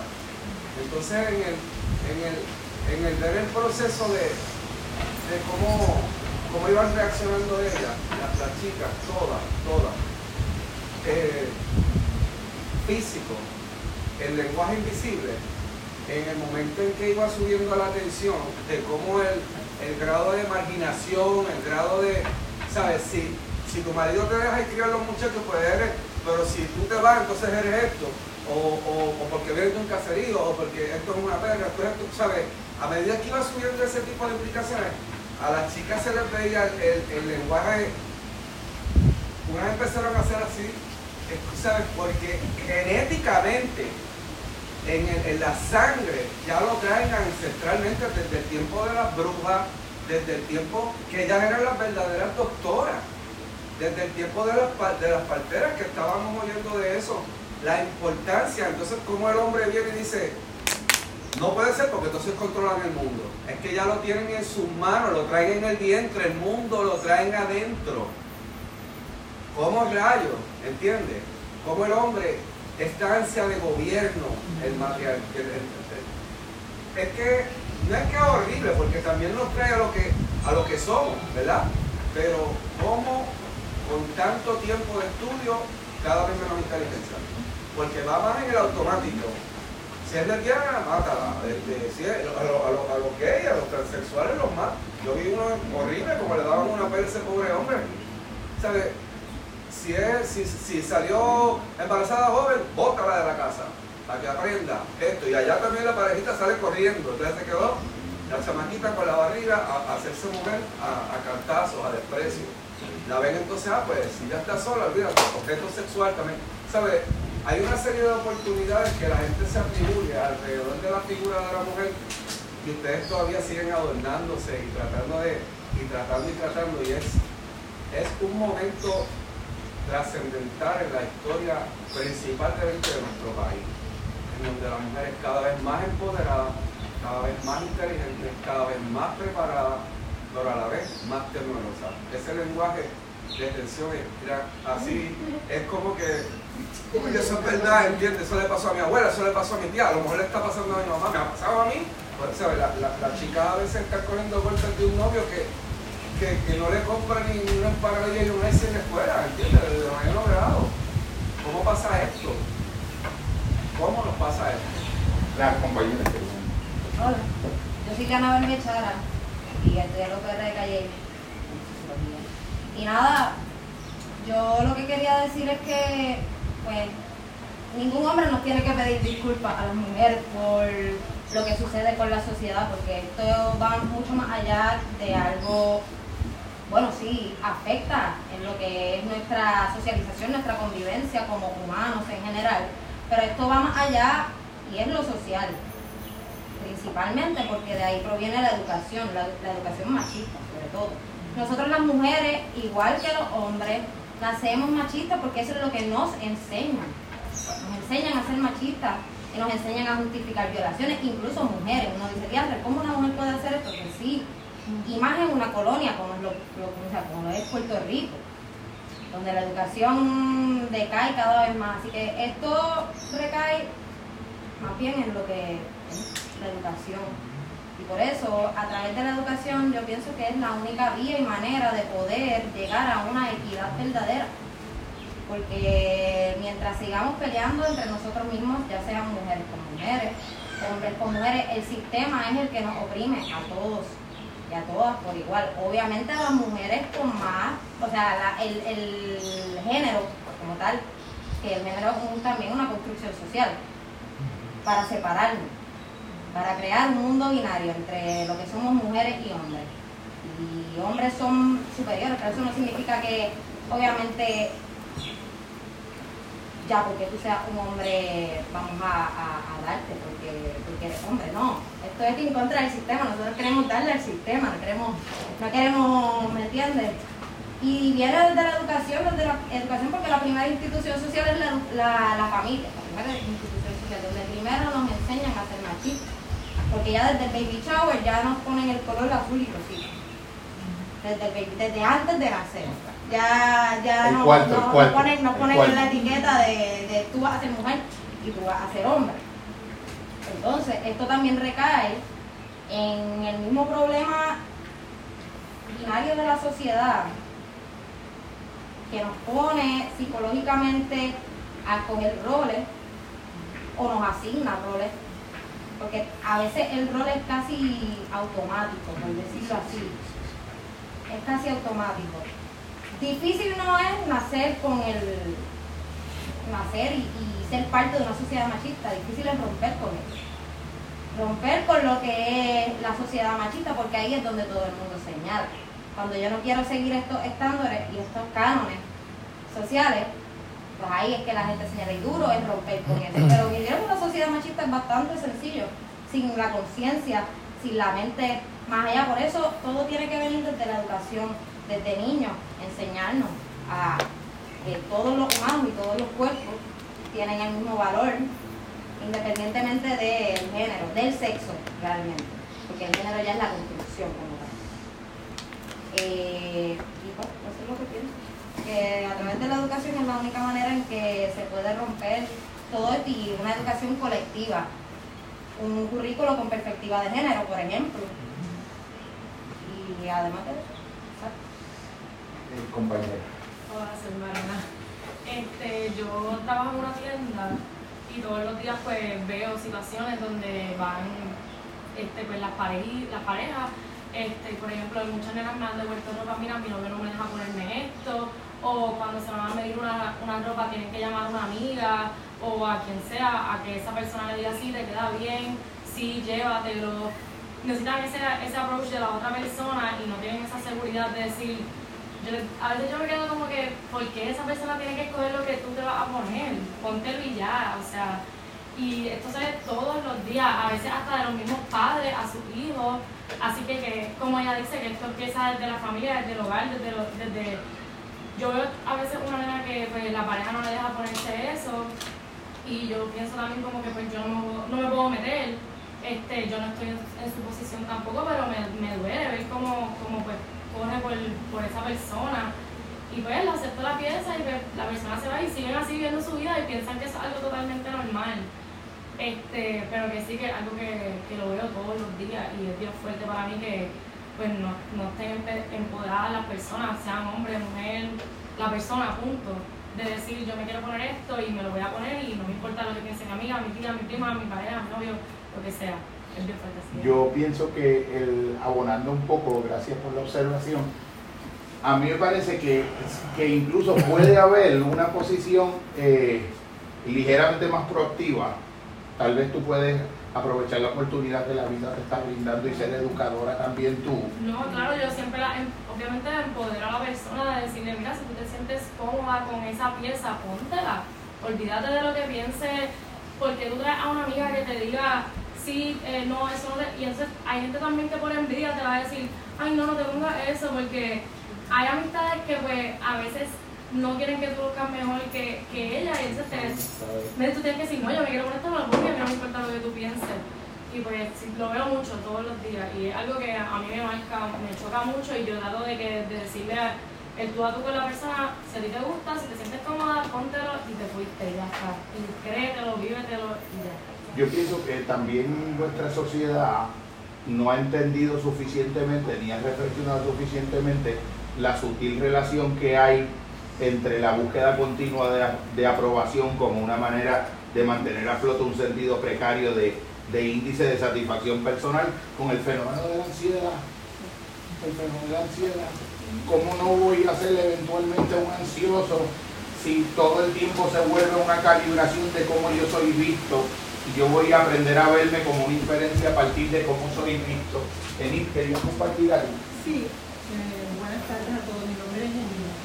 Eh, es interesante escuchando a la joven y, hola, y pudiera decir que la compañera que habló sobre la educación, creo que se retiró, que habló sobre la educación, eh, yo encuentro que es un poquito más profundo de eso. Yo encuentro, y yo hablando por mi experiencia, hoy en día me siento mujer empoderada y que rompí con muchos techos de cristales a nivel profesional y a nivel personal. Eh, yo encuentro que el enseñar a cada mujer y a cada ser humano que el crecimiento viene de adentro hacia afuera, que tu búsqueda y tu educación debe empezar de tu corazón a tu mente. Creo que hasta bíblico habla de que la- el, el camino más largo es de nuestra mente a nuestro corazón. Y hay que educarnos, pero educarnos para poder estar empoderados, para tomar las decisiones apropiadas. Eh, cuando yo empecé a trabajar, yo me sentía, me querían que fuera secretaria. Y yo me decía, eso no es mi trabajo, a mí me gusta. Así que yo empecé en la banca hace muchos años y fui donde el jefe del negocio y le dije, yo tengo una idea y yo quiero eh, presentártela para ver si tú estás de acuerdo. Y él encontró que era tan, tan espontánea y fui tan directa que me dijo, pues hazlo, ¿qué vas a hacer? Ah, voy a hacer un- una posición nueva en la cual yo quiero trabajar en esa posición y yo quiero trabajar para ti. Él se me quedó mirando. Una posición que yo soy la que voy a ocupar, la que te voy a crear. Y entonces, Yo te voy a decir. y entonces lo escribí, se lo presenté y por supuesto me puse, ya me dije, me tienes que poner salario. Y yo me dije, "Hmm, ¿se cree que voy a poner un salario bajo? Necesito más ingresos. Y pues lo hice. Y cuando se lo presenté, me aceptó todo. Eh, y fue interesante porque le dije, el salario también me dice sí, pero si me hubieses puesto más, te lo hubiese aceptado. Wow. ¿Por qué? Y Wow. después me explicó por qué. Fue como yo digo, el gran maestro a nivel profesional. Porque era una persona que te veía como un ser parte del equipo, no como hombre ni como mujer. Porque fue criado en un hogar en cual su mamá tenía muchos roles igual que su papá. Y dado eso, yo tuve el privilegio de trabajar con él y estuve veintipico de años. Y terminé siendo después la directora y de una empresa financiera bastante grande. Y yo encuentro que yo hacer ese paso y escuchar mi voz interior y hacerlo de adentro hacia afuera me apoyó para yo poder empoderarme. Y yo siempre le digo a las mujeres jóvenes, es, ¿sabe? todo lo que tú necesitas lo tienes acá adentro. Todo. Tu peor enemigo lo tienes aquí, tus pensamientos. Si tú manejas tus pensamientos, manejas tu vida en el sentido de que si tú te hablas de que tú sí puedes, que no importa lo que socialmente nos constantemente nos están indicando. O sea, yo no sé ustedes los jóvenes. Ese bombardeo por demasiado violento. yo mi adolescencia yo me hubiese encerrado en una cueva porque está brutal, por no decir está cabrón. Definitivamente. Así es que se llama. Sí, Así es que está. te dicen cómo hacerlo si no eres igual que esta foto, que usualmente son creadas porque no es real, no eres valorada como ser humano. Qué cosa más horror, ¿sabes? Así que yo la invito a, a que nunca es tarde, eh, que sí se puede, que las relaciones saludables sí se pueden dar, porque empiezan con uno mismo, empieza ya, empieza. Yo me amo, yo me quiero, yo me pongo y me respeto. Voy a traer a alguien igual y se va a dar. Así que cuando escuché al compañero, que te juro que yo tragué duro, porque a mí me, me resonaba a nivel de pensar en mi mamá, mi abuela, Claro, claro, en mis ¿sabes? claro. en mi madre, en mis tías. Y hoy en día en muchas mujeres jóvenes. O sea, y todavía, como bien dijo el compañero, retumba eso. Pero somos nosotros modelar algo diferente. No es hablarlo, es vivirlo todos los días al despertar. Y yo soy una que a veces me levanto y me digo, ¿qué tengo que hacer hoy para yo ser mejor que ayer? ¿Qué tengo que hacer yo hoy para yo ser feliz? Porque si antes, y esto lo sabe muy bien Jorge, era al revés, ¿qué yo tengo que hacer para que tú seas feliz y yo sea feliz? ¿Qué tengo que vestirme para que tú me mires y me aceptes y yo decir, ay sí, soy aceptada? Y llamarle a eso empoderamiento. Eso no es empoderamiento. Autoestima. El espejo está de frente. Cada compañero, cada ser humano que nos llega a nuestra vida es un espejo de dónde estamos, cómo respondemos en nuestra responsabilidad. Así que yo, gracias Jorge, gracias, gracias a cada uno que trae el tema, porque estos lugares es donde se da gota a gota los cambios. Jorge, después quiero. Así que gracias. La compañera va a compartir algo después. Esto, mi nombre es Melissa, eh, yo tengo varios puntos en mi, en mi mente, pero pues para que conozcan un poquito, llevo ya 11 años en lo que es la área de psicología y de la academia y en mi experiencia que he estado, que he podido ver cómo se mueve el mundo de la academia, que es mayormente eh, mandada por hombres, este, pues básicamente yo pienso lo que es el machismo y la visión del cuerpo, ya sea hombre, mujer, eh, persona no binaria, es como un glacial, es una estructura que es basada en el miedo. Y para poder llegar a lo que está debajo del mar, así por, por así decirlo, toma de construcción, desmenuzarte, en- entender todos tus esquemas, entender cómo tú te formaste, porque cuando fue que la primera vez que tu mamá o tu papá te dijo, tú no te puedes poner eso porque te ves de tal manera, tú tienes que hacer esto porque así fue como me enseñaron a mí. Y tenemos que nosotros también pasar por una autoevaluación donde nos podamos preguntar, como ustedes estaban mencionando cuando estaban eh, conversando, eh, cómo yo llegué aquí, cuándo yo formé esta idea en mi cabeza, cuándo este esquema que yo tengo, que yo traigo desde que yo tengo cinco años se formó en mi vida y por qué se formó y cómo yo lo puedo atacar, cancelar, deconstruir. Y verdaderamente, ¿verdad? El, machismo viene también de ese miedo, el miedo a lo diferente, el tabú, el miedo a todo. En Puerto Rico se tiene miedo a todo, a, a- a existir, a dar en adopción a alguien, a abortar, a tener sexo, a tener un orgasmo, a todas estas cosas que son normales y naturales de vivir.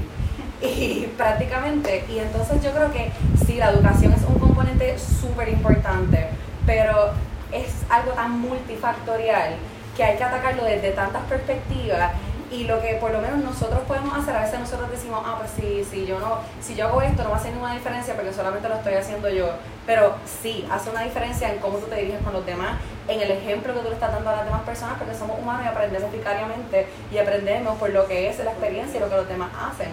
Y, y realmente algo que a mí me ha ayudado mucho de estudiar psicología, que todavía estoy haciendo mi doctorado, es eh, lo que un componente esencial de la terapia cognitiva conductual que te explica cómo es la triada cognitiva. A ti te pasa una situación y tú vas a tener un pensamiento y vas a pensar, vas a analizar tu pensamiento, vas a analizar la situación según tu pensamiento, según tus esquemas, según lo que te enseñaron, según el contexto histórico, político, social en el que tú estás. Luego de que tú tienes ese pensamiento, te vas a sentir de una manera. Si, por ejemplo, te pasó que viste a alguien que te pasó por el lado que tú conoces, no te saludó, y tu esquema es uno negativo, ay, no me habla porque yo le caigo mal o porque no le agrado o algo así.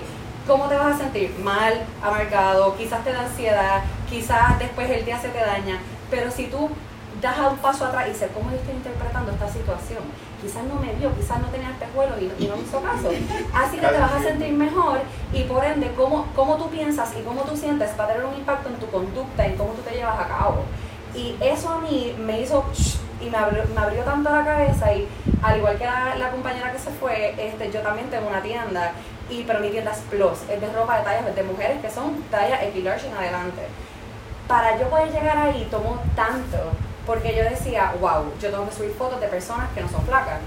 Nadie le va a dar like, nadie le va a importar, nadie va a querer nada, me van a criticar, se van a reír, pues claro, por mis esquemas de cuando yo estuve en la escuela, el bullying, todo lo que me dijeron, que si yo nunca iba a llegar a nada, que si nadie me iba a querer, que nadie me iba a amar, y todas estas cosas horripilantes que uno escucha, pero uno tiene que aprender a deconstruirse y a decir quién soy yo en realidad, porque sí, o sea, es, es fácil uno pensar si lo tengo todo yo adentro, todo está within you, pero cómo yo acceso a eso y cómo yo lo, yo lo acceso con los esquemas, revisando cómo fue mi crianza, aunque duela, cómo fue mi niñez, este, yendo a terapia, este, es- es- educándonos.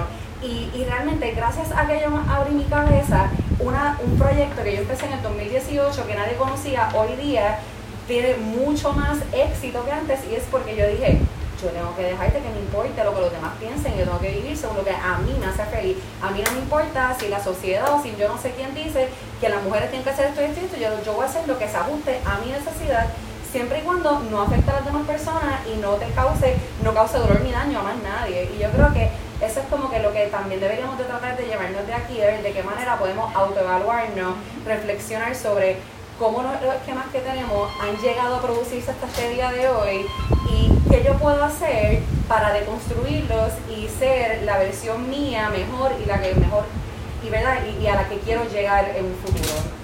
Y eso era prácticamente lo que quería. Maravilloso. Tú sabes que quería decir algo en relación a la triada cognitiva. Cuando yo he vivido mi trayectoria de conferencista y de comunicador de ideas en público, siempre en todo taller, en todo seminario, en toda conferencia, en todo adiestramiento, hay alguien que te va a botar en la cara. Y yo eh, hice las indagaciones de dónde viene el bostezo. Y un neurólogo me dijo que tú podías bostezar por diferentes razones y las resumí en cuatro. Porque tienes sueño, porque estás aburrido, porque hay un elemento de cansancio o porque está, también el, el hambre va por ahí con sueño también, cansancio, o porque estás tan y tan interesado en el tema que estás escuchando o en la información que estás cognitivamente y cognitivo-afectivamente procesando que haces el efecto este eh, autonómico de bostezar como para buscar una bocanada de aire porque en el fondo es un reflejo de búsqueda de oxígeno.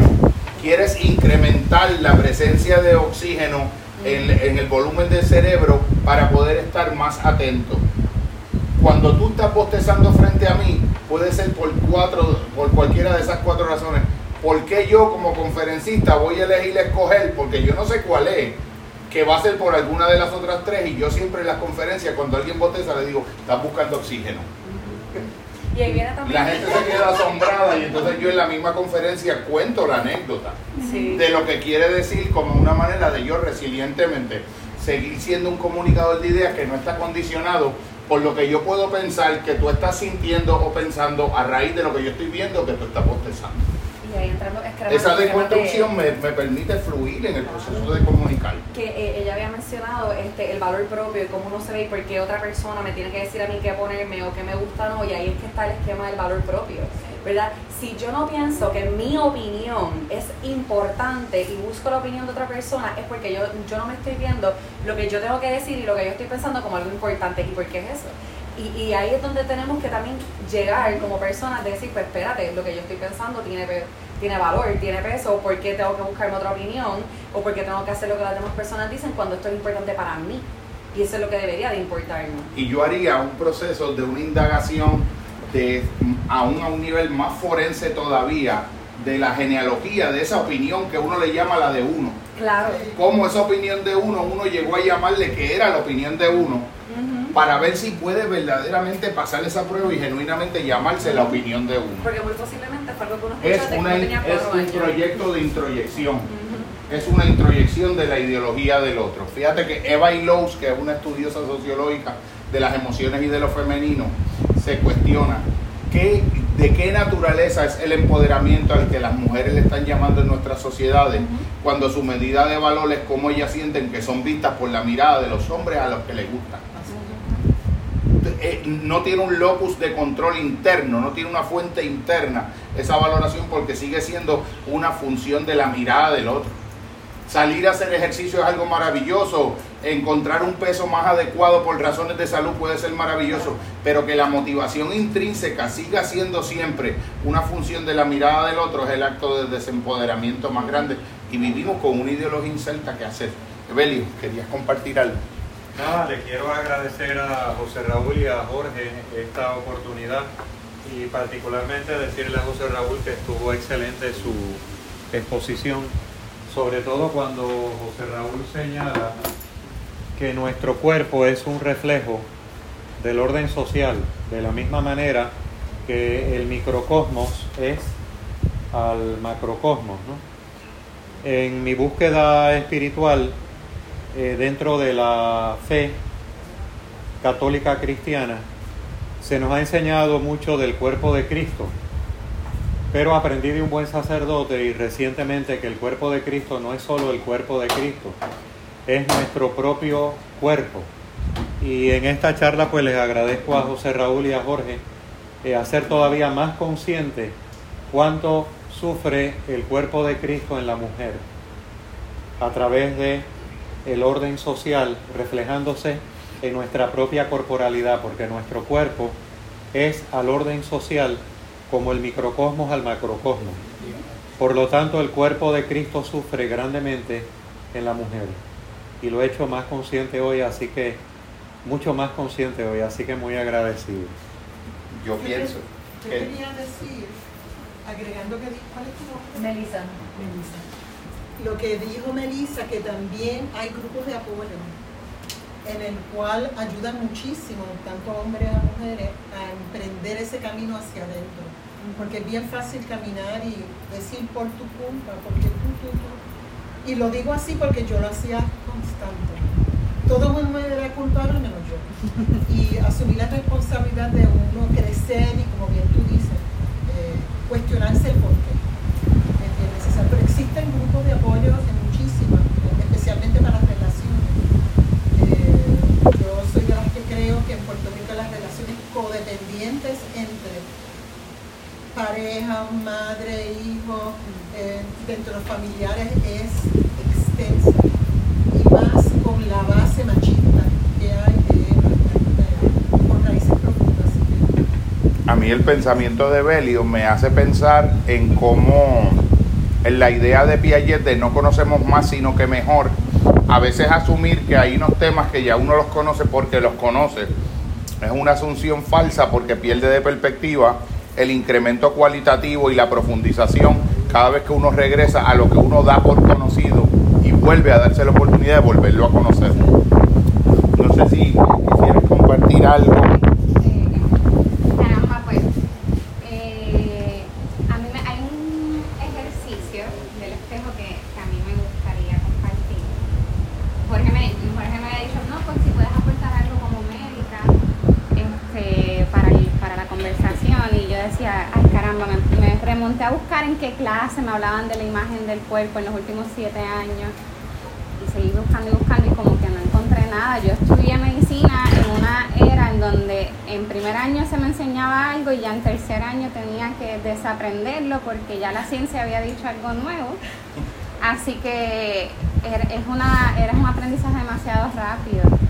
Y yo creo que, que esa misma rapidez este, nos ha hecho perder una dimensión bien importante del cuerpo, nos ha hecho perder el arte, nos ha hecho perder lo artesanal en la medicina. Este, así que como que como médica no tenía mucho que decir, pero también soy mujer, así que como mujer sí. Y lo que había escrito rapidito es que sí, siguiendo la línea, ¿verdad? La imagen del cuerpo sí se construye desde adentro. Yo un ejercicio de pararme frente al espejo y decir, yo tengo el poder, tengo el poder de mirarme al espejo y solamente ver las heridas que cada día sigo haciendo más profundas cada vez que me maltrato. Y maltratarme no, no es solamente un lenguaje violento hacia mí misma, sino también es este, permitir que seguir siendo tratada mal por los demás cuando yo reconozco que me está haciendo daño. Reconocer lo que me hace daño y seguir ahí, eso también es maltratarme a, una misma. O puedo mirarme frente al espejo y escoger ver algo nuevo, mirarme frente al espejo y ver el reflejo de la luz. Puedo ver el brillo de mi mirada. Puedo ver esa curva que sí me gusta y sí me hace sentir sensual. Puedo mirar el cuerpo a través de las sensaciones que me permite. Puedo palpar la vida a través del cuerpo y empezar a vivir agradeciéndole este momento en el que estoy. Así que, ¿cómo podemos explorar ese mundo interno? Pues a mí me gusta usar el ejercicio del espejo y, y- no solamente un espejo físico, sino un espejo también interno. Y algo bien importante para mí decir es que una cosa que hay que desconstruir también en mi perspectiva y me hago vulnerable expresando mi sentir es la idea de que la mujer y el vientre están ligados, porque no solamente gestan las mujeres, este, ¿verdad? No solamente, no solamente las mujeres traen personas al mundo. Eso, y cada vez lo, lo vamos viendo más en un mundo que, que abre espacios para la diversidad y hay personas que no son mujeres y dan a luz y, y tienen, tienen útero y, y pues eso pienso que también es importante tenerlo presente en esta conversación. Gracias por tu aportación. Aportar algo que verdad tú dijiste que por otro lado también hay mujeres que por varias razones no pueden dar a luz y el problema también de, de ligar tanto, pienso yo, ¿verdad? el embarazo con, con la mujer y todo eso es que pues esa, sabes como que en cierto sentido también esas mujeres se quedan al margen porque siguen siendo igual de mujeres que cualquier otra y definitivamente lo que una mujer no puede aportar al mundo creando un ser humano puede hacerlo a través de crear otras formas de belleza y siento que, que muchas veces pensamos que las estamos elogiando cuando hablamos de la mujer, el vientre y, y pues crear ser humanos y ese no es necesariamente el caso porque no le hace sensibilidad a esas mujeres que no lo pueden hacer pero siguen siendo mujeres y siguen siendo pues creadoras de belleza en este mundo. Eso sería todo. Maravilloso. Compañeras acá, Maribel, ¿quieres compartir algo? Sí, saludos a todos. Mi nombre es Maribel. Gracias a Jorge por invitarme a estar con ustedes en esta tarde. Me encanta que habemos muchas mujeres, pero sobre todo me gusta más que hay caballeros aquí y que los caballeros están internalizando, entiendo yo, este, este tema. Yo creo que aquí en Puerto Rico estamos bien en pañales. Aquí se habla de movimientos los derechos de la mujer, hay anuncios ahora en la televisión que están tirando para que entonces maten a menos mujeres de las que están matando. Yo como profesional, yo soy consejera y como profesional de la salud mental les tengo que decir que cuando yo escuchaba aquí a- al psicólogo José Raúl, es que se llama usted, este, yo decía, wow, él está dando un trasfondo histórico de la cuestión de la visión del cuerpo, la visión de la mujer, en aquellos, ¿verdad? En aquellas épocas, Grecia, Roma, la antigüedad, ¿qué diferencia hay? Tremendo. Ese era mi análisis, Sí, sí, o sea, no ha cambiado nada. o sea, pero ¿qué diferencia hay a lo que estamos viviendo hoy día? Estaba yo leyendo recientemente, porque sabe que yo ayudo mucho a mis estudiantes con los trabajos escritos, los asesoros, monografías y demás.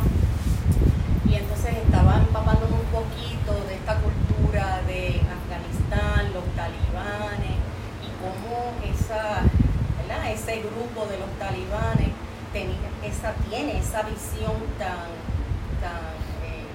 Este, errada de lo que es la mujer y cómo la mujer es tan y tan en ese tipo de sociedad y de cultura unos aspectos culturales que no los podemos obviar, pero cómo esa mujer cuando se decide, si ellos este, en- entienden que ha fallado, cómo esa mujer pues simplemente se lacera, se quema, la queman. Es una cultura bien injusta con la mujer. Eh, pero hoy día, aquí en Puerto Rico, uno dice, no, es que en Puerto Rico nosotros no somos así, no para nada. Y entonces uno ve la violencia tan grande, porque como decía este, el psicólogo José Raúl, eh, la, la institución de mayor violencia en la actualidad es la misma familia, la de mayor violencia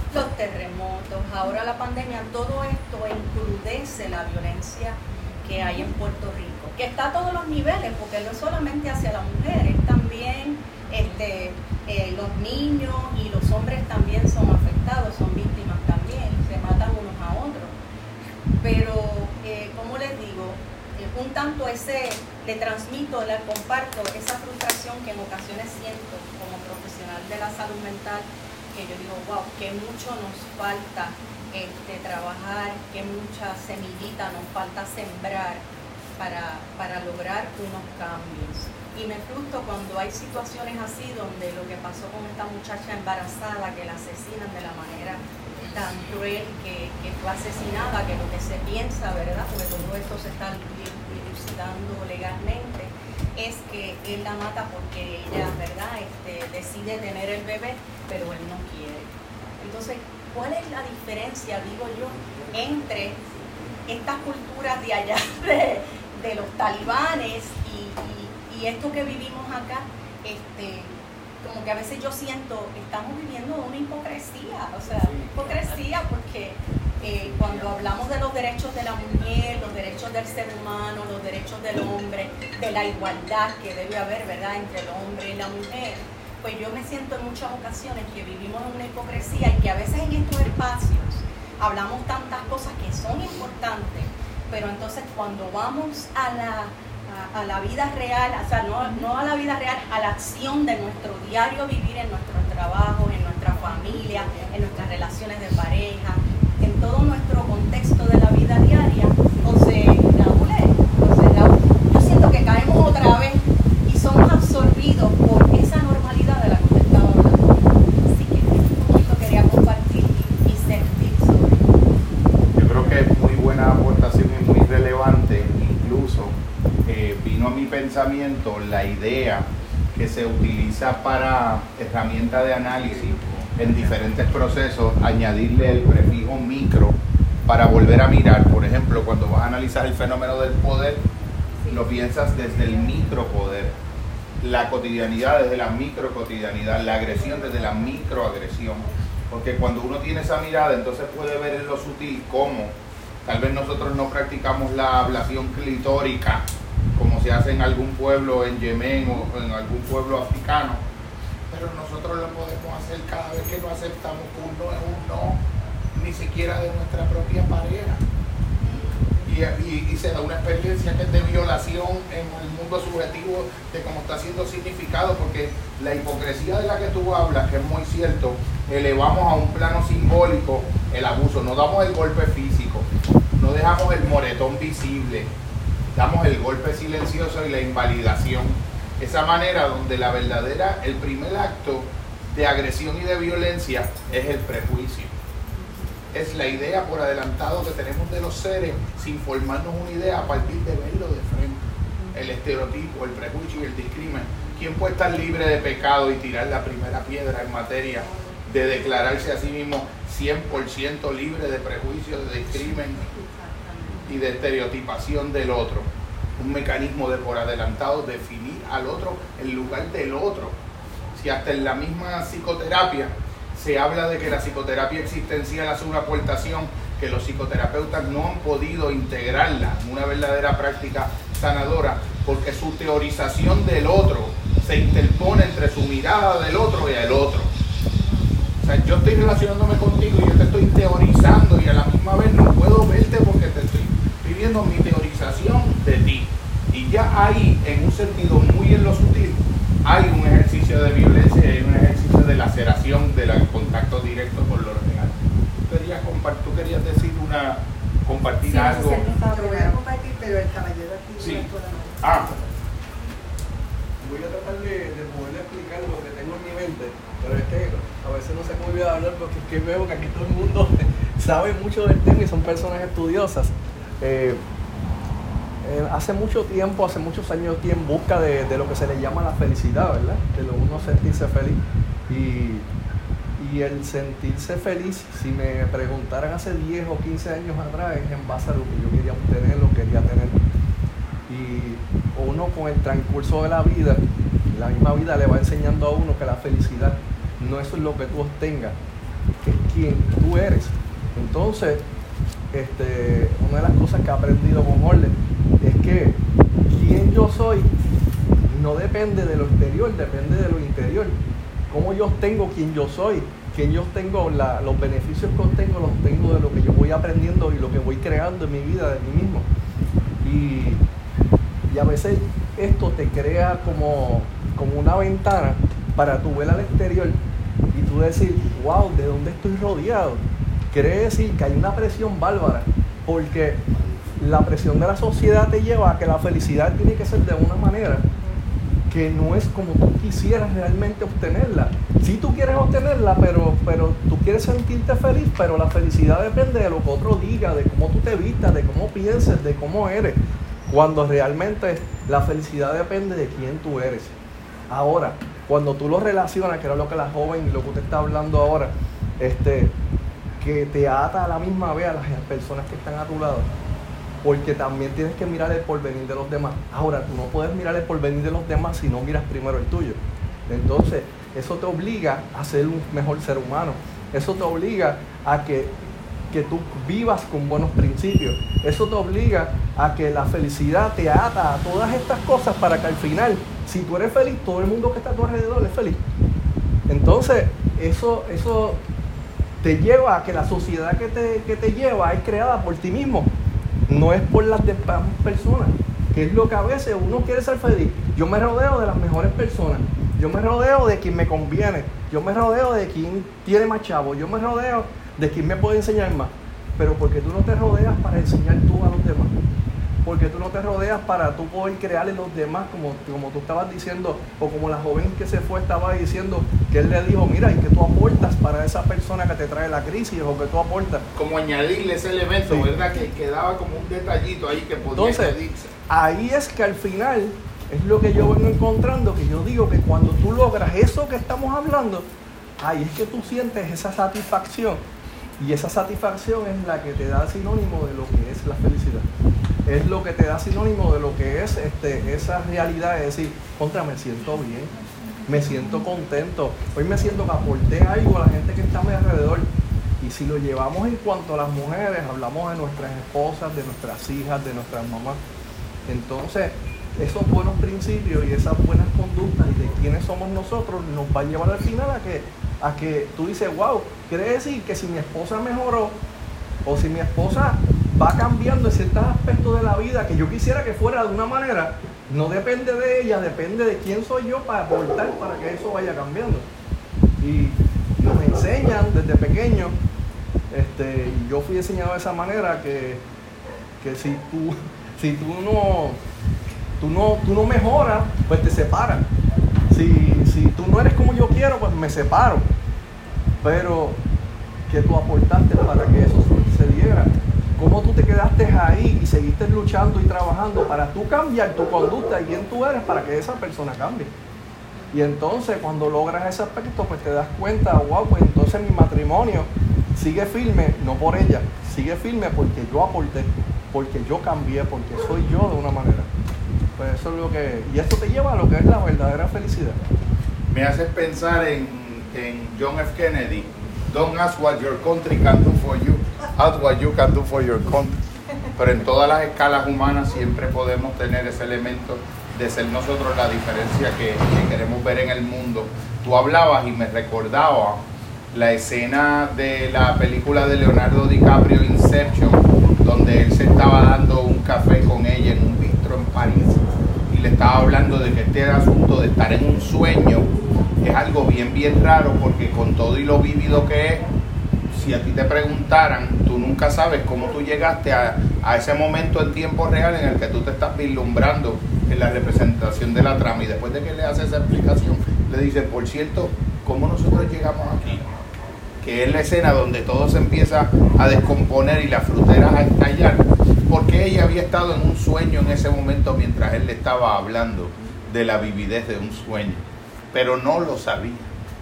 Y entonces yo creo que lo que tú estás hablando es de, esa, de ese elemento de hacerse despierto incluso ya desde el mismo plano del sueño.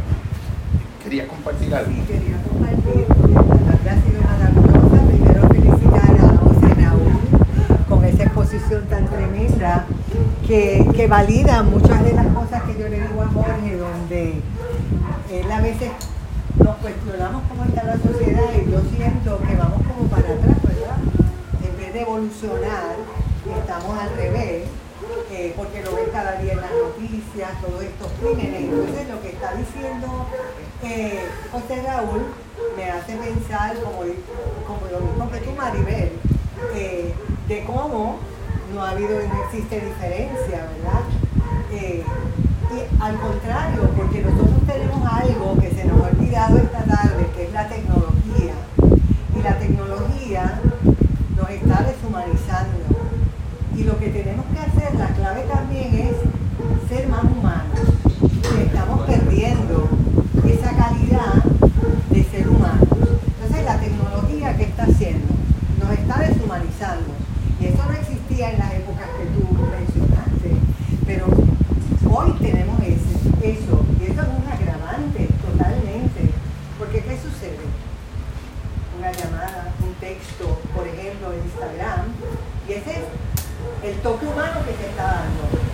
Pero yo pienso, cuando alguien te dice, te envié varios textos, no te puedes quejar el día de tu cumpleaños, pero un texto te puede dar un abrazo, un texto, un teléfono, te puede acariciar tu cabello, un texto, el teléfono, te puede dar una caricia eh, divertida, ¿verdad?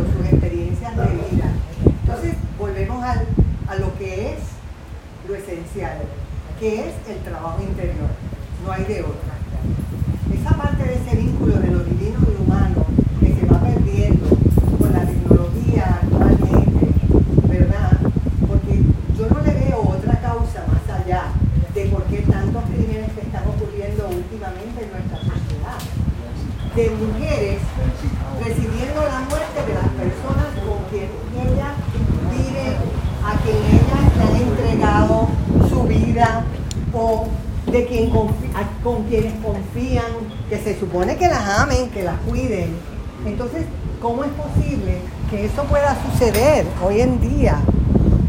Se está perdiendo esa calidad de esa humanidad. Así que el trabajo interior es la base. Yo, hay unas palabras de un gran amigo y hermano que se llama Eric Landrón, que a mí nunca se me olvidan.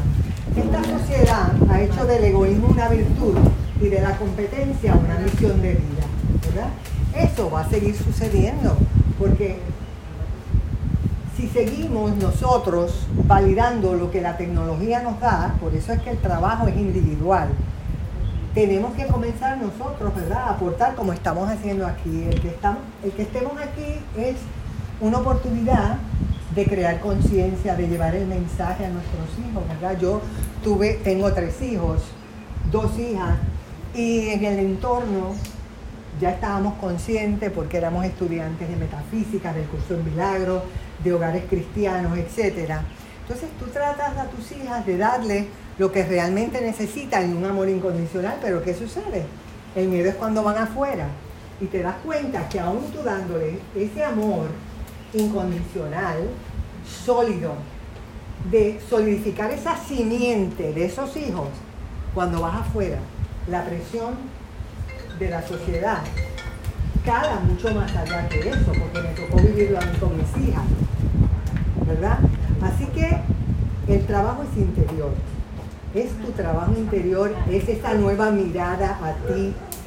¿Y qué sucede? El trabajo interior es lo más difícil, porque yo creo que lo más fácil es seguir la vida como un autómata y seguir caminando y uno seguir siendo partícipe de lo que la sociedad te está brindando.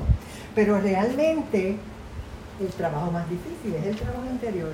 Tienes que ir a tu origen, tienes que buscar cómo se formaron esa, esas ideas en error en tu mente, pero tu mismo cuerpo te da las señales. Entonces el mismo cuerpo del que estamos hablando toda la tarde te da las señales, te da las maripositas en el estómago. O cuando tu pareja te dice algo y no te agrada y te quedas callada y no eres genuina, tu mismo cuerpo te da las señales. Comienza a escuchar, comienza a escuchar todas esas señales que te da tu cuerpo y van a cambiar y va a comenzar una transformación poco a poco en tu vida. Porque yo no creo que esto vaya a cambiar mucho. O sea, yo me alegro de verdad que haya tanta participación hoy aquí, que todos los planteamientos que se han hecho son válidos, son hermosos y, uno pues siente esa satisfacción de que, wow, estamos haciendo algo, ¿verdad? Que hay una representación de que sí, que, estamos haciendo algo, ¿verdad? Así que, pero el trabajo nos toca y es el más difícil. Y si yo les digo, no, eso es fácil, buscar tu idea en error, es fácil, es lo más difícil. Y el alertamiento, ese awareness, el alertamiento te da también a ti esa herramienta de que tú puedas ir más allá de lo que tu mente te dice, ¿verdad? Que es enemigo, como decía Eni, eh, de nosotros, para poder bajar, que aunque la Biblia lo dice, que es la distancia más larga, y son 12 pulgadas nada más, y bajarlo acá, ¿verdad? Así que yo creo que el trabajo es individual primero, tenemos que ir hacia nosotros, y para que nosotros podamos lograr ese cambio, tenemos que hacerlo en nuestro interior. Gracias por la aportación, Matilde. Cuando dijiste el verso del hermano Eric Landrón, faltaron dos cualidades. una sociedad que ha hecho del egoísmo una virtud, de la avaricia una misión de vida, de la competencia la convivencia y de la euforia la felicidad. Una, una, una fórmula para el descalabro del alma humana, para la fragmentación la compañera quería... Es bien breve, pero creo que es extremadamente pertinente a lo que estamos hablando eh, en la temática de Matilde, ¿verdad? Y de usted, que se olvidó su nombre, Maribel, este, ambas tocaron el tema de la criminalidad y de cómo todavía faltaba mucho y de que todavía quizá no podamos ver un cambio. Y hace ya como cinco años atrás o más estuve trabajando en un proyecto de investigación que yo vi más a raíz de una experiencia de una amiga eh, sobre lo que es el date rape o la violación en cita y sobre violaciones hacia las mujeres. Y yo creo que lo más importante también es que el mismo sistema de leyes nos violenta hasta de una manera del lenguaje, porque cuando revisé el Código Penal, eh, al, en cuanto a la violación, primeramente en el reporte policíaco de anuales no, no sale la categoría violación por parte de un esposo, violación por parte de un miembro de la familia, violación por parte de, de un amigo, colega o conocido. Así que ya cuando tú lees ese reporte de, viola de víctimas de violación, descartan por completo eso y dejan la violación meramente a una persona que te atacó un callejón extraño, ¿verdad? Y te, y te quitan esa parte. Y no tan solo eso, sino que el Código Penal menciona toda mujer que este eh, que sea eh, atacada, ¿verdad? No, recuerdo exactamente la palabra, que no haya sido por un hombre o que sea propiedad de un hombre o por un hombre que no que no fuese su esposo, ¿verdad? Y el lenguaje que utiliza tan machista y de que la mujer es propiedad de su esposo ya desprotege a la mujer porque es una ley eso está lo pueden buscar el código el, de, de- de, este civil y el, y el de se me olvidó exactamente el nombre pero es- está escrito de esa Código manera. penal, el código penal exacto. Y, y yo me quedé fría porque al sol de hoy está escrito de esa manera que toda mujer que haya sido violada por, por un sujeto que no que no fuese su esposo o todo hombre que, que haya violentado a una mujer que no fuese su propiedad o la suya o sea, está escrito de esa manera. Wow. Y yo creo que ahí es donde que también hay que comenzar, aparte de como nosotros mismos, el sistema es el que nos mantiene oprimidas y es el sistema y las leyes las que no nos protegen. Incluso tú vas a un abogado, como le pasó a mi amiga, y que le dice el abogado, tu caso se va a caer. Por eso mismo. Y entonces, ¿cómo nos vamos a proteger si la misma ley no nos protege y nos violenta a nosotros con el lenguaje que utiliza? Yo siempre pienso que uno de los refranes más, más populares, pero debiera ganar el- la impopularidad, es que las palabras se las lleva el viento. Las palabras es lo único que no se lleva el viento. El lenguaje no es inocente. El lenguaje da vida, pero también la quita. El lenguaje restaura, pero también quiebra. Y a veces los cambios comienzan en los cambios del lenguaje. Cuando yo trabajaba en el internado en AMSCA, que trabajábamos con eh, participantes que luchan contra el flagelo de la adicción, eh, yo les hablaba de que aprender una nomenclatura diferente, incluso para describir su propia adicción de siempre, aunque la estén ejercitando, ya es empezar a nivel neurocognitivo y a nivel neurolingüístico un proceso de cambio porque el significado de la experiencia comienza a cambiar cuando las palabras con las que yo lo estoy describiendo comienzan a cambiar.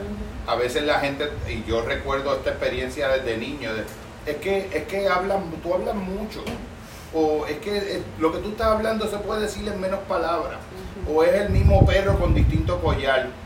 Y yo creo que cuando las cosas se dicen de una manera distinta, son algo distinto. Y que la forma del decir de las cosas es un cuidado donde va lo mejor de la ternura de uno, aunque parezca que uno hace como una... Recuerdo una compañera en universidad que hasta medio en broma me decía circunloquio, que tenía esa, que era como, tú me estás hablando y yo siento que me estás como dando la vuelta, pero no me estás diciendo lo que tú me estás sugiriendo y estás insinuando en lo que dejas de decirme, como si fuera una adivinanza. Pero creo que eso cumple un propósito humano también. Y que eso permite unas experiencias donde se construye algo que no es directamente descriptivo, frío, objetivo, denotativo, sino que es un- un- una construcción conjunta de un significado cualitativo de, de la experiencia. Ceci, ¿querías compartir algo? ¿Ah? Eh, sí.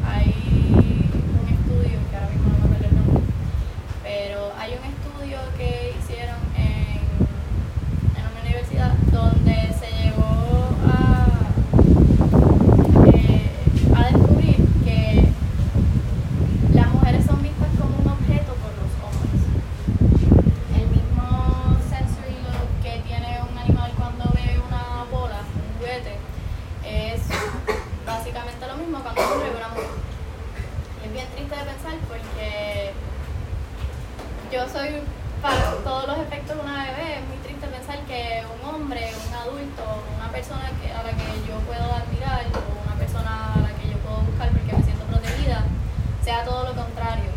Es muy triste saber que muchas nenas que tienen mi edad ya tienen experiencias horribles con hombres o mujeres o simple y sencillamente en la sociedad. Y es que es, es como, es algo bien raro, es como que tú no, yo ahora mismo no puedo explicar cómo yo me siento cuando yo a la calle y yo veo que un hombre se me queda mirando. El miedo que te da cuando tú vas caminando y qué sé yo, vas sola o vas con una amiga y te pasa un hombre por el lado, se te queda mirando, te habla, eh, te busca, porque pasa mucho. Hace poco yo estaba, eh, salí con una amiga y se me acercó un hombre y se le pegó a ella y le dijo, muy bien, pero fue algo como que diablo, qué bonita. Un, viejo, un viejo de verdad. Y nosotras pues obviamente súper asustadas y después le contábamos a la gente y nos decía como que ah, eso no nos pasó. Este, como que eh, era un halago, algo por el estilo, pero no, lamentablemente no se pueden tomar como halagos cuando un hombre viene y te dice eres bella o cuando un hombre viene y te dice que quiere salir contigo, algo por el estilo, por cómo se han dado todas las cosas, por todas las historias que escuchas, por obviamente las mismas experiencias. Y pienso que, además de que le quiero dar las gracias a mi tío por haberme invitado, por estar aquí, este, que deben haber muchos espacios más como este para que niñas jóvenes, este, mujeres de todas las edades, vengan y escuchen este tipo de, de de historias, este, escuchen a todas las personas con esos diferentes puntos y venir como que con la mente abierta de que pues no todo es malo, pero lo malo eh, se puede cambiar o se puede mejorar porque hay personas que realmente les importa este tipo de cosas y buscan el bien. Me alegro mucho de tu comparecencia como la persona más, más joven del grupo. Eh, pensaba yo que cada vez que alguien narra su historia en primera persona, se vuelve a abrir otra vez más la posibilidad de volverla a narrar de un modo diferente. Ninguna historia es la historia oficial. Ninguna historia es la historia definitiva, de, ni siquiera la del pasado de cómo las cosas fueron. Yo soy un defensor irredimible de la idea de que incluso el presente puede cambiar incluso el pasado. Eh, eso es algo que eh, uno tiene que trabajarlo a un nivel de profundidad tremendo, pero pienso cuando escuchaba, por ejemplo, las historias de los procesos de, de violación y de cómo se constituye una experiencia dolorosa, que hace que esa experiencia dolorosa termine siendo un trauma. La inmensa mayoría de las veces ni siquiera es lo que te pasó, sino cómo lo manejó al primero a quien le contaste la historia. Lo que hace que, la memoria de un evento sea un trauma, ni siquiera el evento que pasó. Es cómo se cristalizó en un espacio narrativo y cada vez que uno cuenta una historia, se abre un surco, se abre una pequeña endija por la que se puede contar una historia diferente.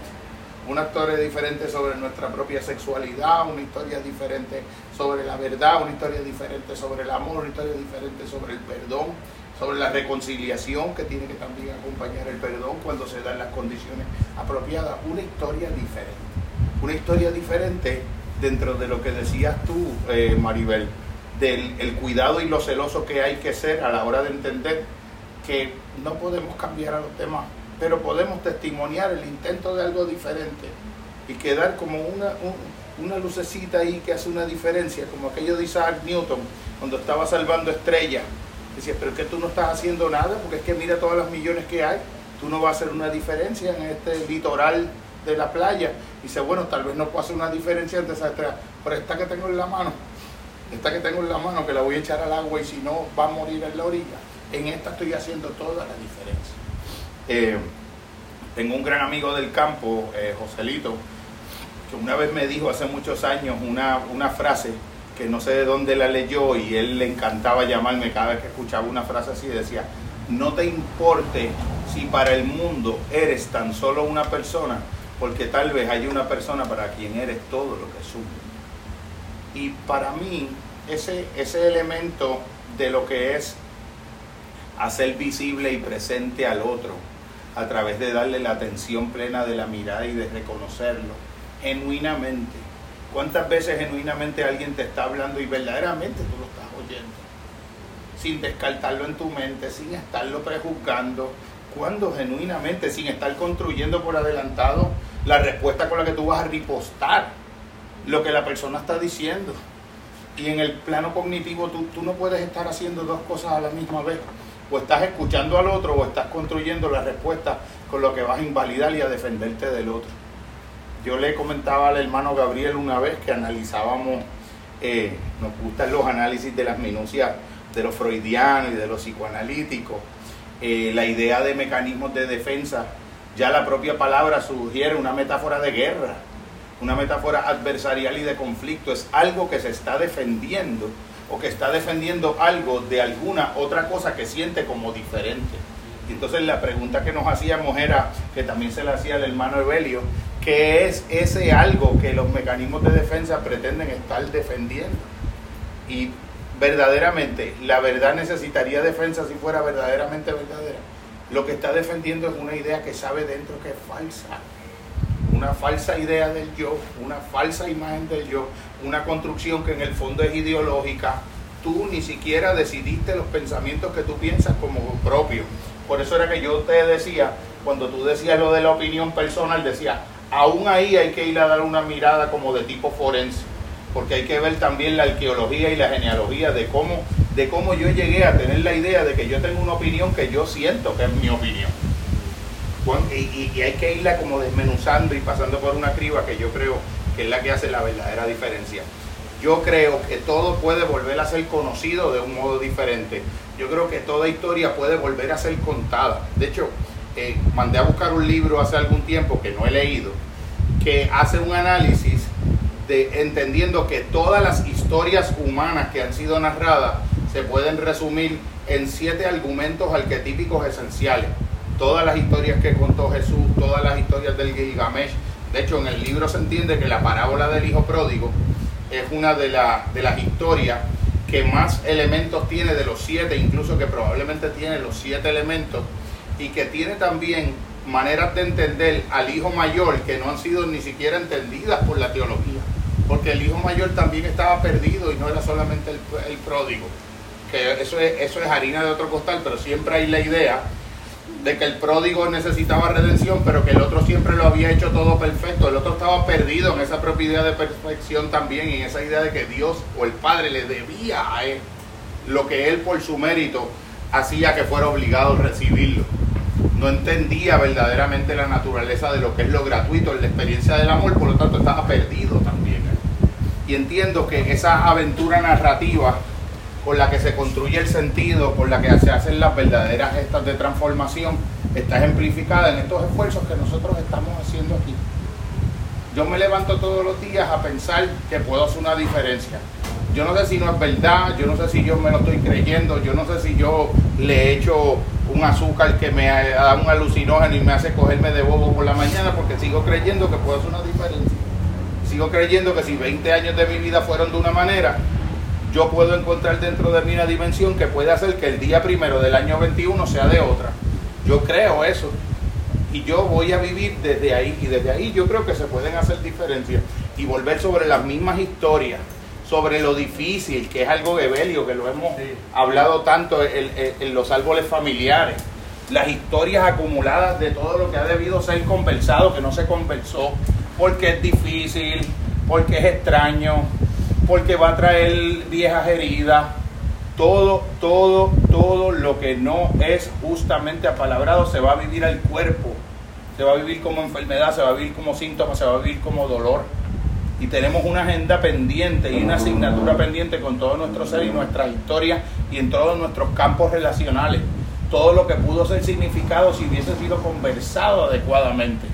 Hay personas que entienden que el valor y el significado de una vida humana, en el fondo, es la historia de la calidad y la autenticidad de las conversaciones pertinentes y relevantes y en relación a lo esencial que al interior de la historia de esa relación esas dos personas tienen. Lo contrario sería lo contrario. Todos los momentos desaprovechados, todas las oportunidades omitidas, todo lo que debió haber sido asumido y no fue asumido, cada emoción de cada ser humano que se negó, que no fue validada, que no fue reconocida, que no fue justamente asumida, todo eso se queda en un campo invisible que crea países como el de nosotros, problemas de prejuicios como los que vivimos, problemas de violencia y problemas de enfermedades que de momento se van a vivir al cuerpo. Como decían los hermanos mapuche. ¿De qué, ¿De qué enfermamos nosotros? Bueno, enfermamos de la mala palabra, de la palabra que se va a vivir a la cadera, a la rodilla, al estómago, de la palabra que no pudo metabolizar las verdaderas emociones. Pero entonces le pregunta, eh, ¿y, ¿y, de qué se cura el ser humano? Y, y él lo mira como, pero será bruto este. Pues se cura de la buena palabra. Se cura de la palabra que puede recolocar esa palabra mala que se fue a vivir al cuerpo. Y las enfermedades a veces son sueños del cuerpo que tiene que vivir el cuerpo el resultado de una narrativa, de una historia en la que en realidad lo auténtico dejó de estar presente. A mí me parece que es un elemento fundamental lo que estamos compartiendo. Yo voy a volver a cerrar. Le decía a José Raúl, José Raúl me preguntaba ahorita, un ponente maravilloso de tu presentación, José, eh, tú vas a, vas a cerrar con un poema y decir todo, todo lo maravilloso y bueno en la vida debe comenzar con un poema y debe terminar con un poema. Compartir algo, este, ¿verdad? Eh, es como sintetizando pues todo lo que ¿verdad? se ha dicho que ha sido bien válido y sugerencias que pueden ayudar a seguir continuando esta discusión. Eh, obviamente, es como había dicho una de las primeras personas que compartió, que los hombres no nacen machistas, se hacen machistas este, porque la realidad es que pues, hay unos, ¿sabes? estos estándares también este, que, es, que se imponen la masculinidad, este, lo que hacen es hacer de los hombres como que en su gran mayoría pues unas personas como digo frágiles, narcisistas y patológicas. Y uno de esos, y puedo dar un ejemplo, cuando yo antes trabajaba en un restaurante en Río Grande con un dishwasher, y pues siempre es un punto en donde empezamos a hablar de la vida y pues él me caía bien, pero pues se notaba que, ¿verdad? Lo digo con sus pinzas, pero que era una persona pues, tóxica. Yo pensaba que te iba a decir, él me caía bien, pero yo veía que yo le caía mal. No, pero al punto de que hasta él me contó, ¿verdad? Que pues él serle tan infiel a su mujer, pues como que la terminó traumando, este, y se separaron y todo eso. Entonces en una parte, pues estábamos hablando de algo y yo pues de broma en broma comentaba, pero pues yo lo resuelvo yendo a un psicólogo. Entonces él me dice, ah, no, pero gracias a Dios yo he sido fuerte. Y yo me quedo como que, ok, este, entonces, tú sabes, yo pues he sido fuerte y lo brego todo hablando con un amigo y yo, bueno, pues uno no solo va a un psicólogo a ser fuerte, porque tal vez si hubiera ido a tiempo, hubiera adquirido las herramientas para no terminar traumando a tu expareja. Y pues ya ahí realmente, pues tú sabes, ya ahí la comunicación se tumbó porque pues, o sea, se la, es como que pues... Es sí una, fue- era una idea de fuerza demasiado diferente. el punto es que, y el punto es que entonces, pues lo noté, el punto es que pues hasta ahí quedó y no volvimos a hablar mucho después de eso. Pero es como que esa idea de la fuerza, que para mí, que es como que se nos impone como una virtud que precisamente lo que termina, termina es como que deshumanizándonos y desu- haciéndonos deshumanizar a los demás. Es una debilidad, es un Exacto. falso sentido de autosuficiencia fundamental, una que- falsa soberbia. que también tienen que haber espacio para que los hombres hablen, puedan como que deconstruir estas cosas entre nosotros y no seguirnos imponiendo estos estándares que, ten- que al fin y al cabo lo que hacen es sacar lo peor de nosotros. Este, porque de una forma muchas veces inconsciente lo, lo hacemos. Y, y, y por segundo, pues también tenemos que evaluar, ¿verdad? En, en cuanto a este sistema patriarcal que también cuando hablamos del machismo también tenemos que hablar de pues la lógica capitalista que a pesar de ser un modelo económico también se termina convirtiendo en realmente en, una, en un modo de racionalidad. Porque si tú te pones a ver la competitividad verdad cómo hace entonces las personas cada vez más agresivos porque entonces lo hace ver a los demás como una amenaza y en vez de y en, en- particular a los hombres, ¿verdad? Pues en vez de ver a las demás personas como gente que nos aporta, lo tenemos que ver como gente a quien le tenemos que restar para que nuestro sentido de valor no se sienta amenazado. Entonces eso lo terminan como que arrastrando a sus parejas y cómo se relacionan con ellos. Porque la realidad es que vivimos en un mundo en donde las cualidades que uno necesita para ser exitoso a nivel laboral son sumamente detrimentales cuando las aplicamos a una a una relación y hasta se espera que cuando uno entre un trabajo como que deje sus demás bollos afuera y es como eso tiene que cambiar. Tenemos tienen que haber espacios laborales que, que saquen lo mejor de nosotros y que en vez de que estén en contra de lo que se espera verdad y lo que hace una buena relación entre personas la fomente. Y eso entonces, y ese siempre es como que hablamos del machismo y todo esto, pero cuando también tenemos que hacerle esos señalamientos al capitalismo, pues como que estamos muy arraigados a nuestros McDonald's, a nuestros Starbucks y ahí no queremos ir. Es como que... Y eso, No le queremos meter mano a, las, a llevar eso hasta las consecuencias últimas, para porque, porque- el sistema mismo está enfermo y, y le quieren asignar, incluso muchos psicólogos aceptan que le sea asignado el papel de curar, entre comillas, a la persona, sinonimizando eso de adaptarlo a la propia sociedad que lo que no. Cuando en realidad esto es una manera de enseñar a la persona a ser un sano rebelde justo, un sano contestador justo, una persona que pueda sostener y defender su diferencia en un mundo que por un lado te manda el mensaje de que seas diferente, pero por otro lado te castiga sin piedad al mínimo de, mínimo de diferencia. Es una hipocresía, tú has usado la palabra clave, es una verdadera hipocresía. Lo que la compañera estaba diciendo del Código Civil y Penal, que yo no sabía ese detalle explícito de esa línea. Eso es talibanesco. Eso es talibanesco, nosotros somos talibanes también en nuestras prácticas sociales, en la manera en que invalidamos al otro, en la manera en que sentimos que tenemos que rebajar al otro para nosotros de alguna manera prevalecer, porque nuestra idea del yo es comparativa. Nuestra idea del yo sostiene el valor en el otro, no lo sostiene en uno. En realidad la autoestima desapareció. No es una práctica social. Lo que hay es la rivalidad sostenida como un autoconcepto. Eh, no sé si quería Julio compartir, decir algo. Bueno, sí, sí. Este, déjame hacer algo bastante conciso porque en verdad hay mucha tela para cortar en todo lo que se ha hablado. Este, y me ha gustado mucho las conversaciones que se han dado del pie forzado que dio el compañero en cuestión a, a lo del cuerpo y cómo el cuerpo eh, y las definiciones de las diferentes pues, maneras de pensar, filosofía, geografía y todo eso se ven afectadas por lo que es el cuerpo. Y, me hace pensar que pues el, el acto de vivir es un acto político. Nuestro cuerpo es un campo de batalla político, por decirlo así. Y el acto de uno amarse propiamente, con todas sus imperfecciones este, y de la manera que uno es, este, y también reconocer eh, donde uno está mal y poderle construirse es en sí un acto revolucionario. Este, y tenemos que mirar lo que viene siendo los asuntos del género como un tema importante, este, tan importante como es el tema de la ecología, tan importante como es el tema de la economía, porque si bien afecta a nuestra sociedad en distintas direcciones, pues el cambiarlo, hacer uno más, puede sonar radical, pero un- un- una manera de, de vida más a género nos puede beneficiar a todos, este, eh, porque de la misma manera que sí a, la- a las mujeres se le oprime de un montón de maneras, a los hombres se le oprimen no de tantas maneras, pero se le priva de muchas otras cosas. Este, muchas veces hay hombres que, que, como estaba diciendo el compañero, ven el acto de ir a, a un, a un psicólogo o a una persona que trabaje con la salud mental como acto de debilidad, cuando en verdad no es Es el acto más valiente del mundo. El acto de reconocer, sí, el, acto de reconocer que uno es, sí, que uno está mal y el acto reconocer que a uno le afectan tantos factores y que necesita ayuda externa es, algo bastante eh, de admirar, porque eso significa que tú tienes la humildad para reconocer que tú no eres infalible y, y puedes mirarte desde otra perspectiva. Y si más bien este, podemos nosotros controlar cómo nosotros nos vemos y, y amarnos a nosotros mismos, nosotros podemos también controlar cómo nosotros vivimos la vida y qué nos afecta en la vida.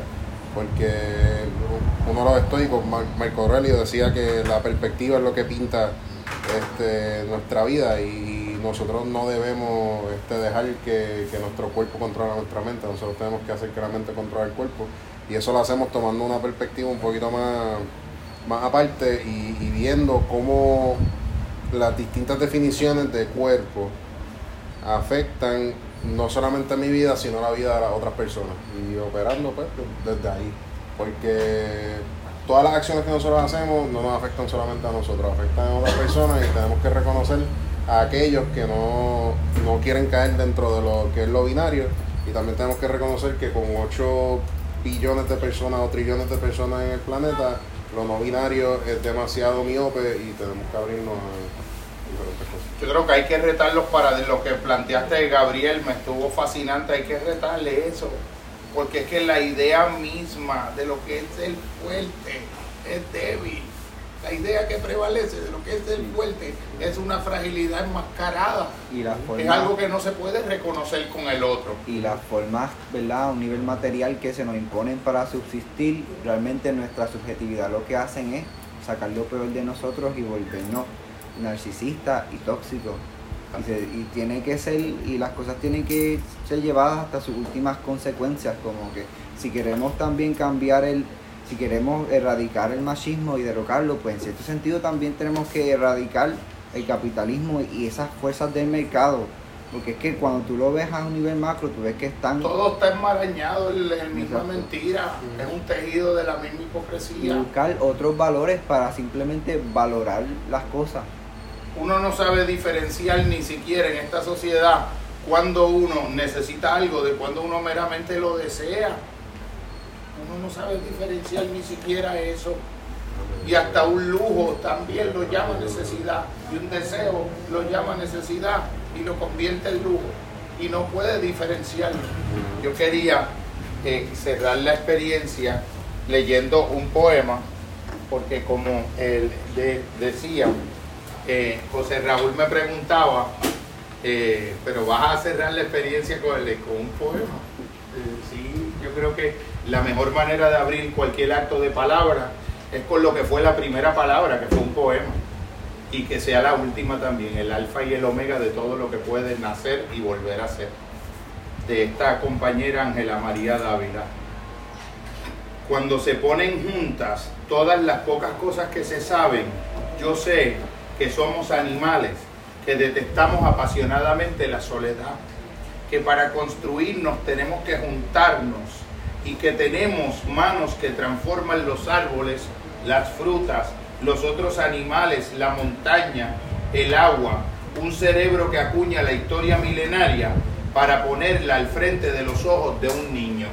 Pichón de gente, cachorrito pensante que transforma en montaña la arena, en río caudaloso algún chorrito de agua, en mariposa o pájaro, la mano temblorosa.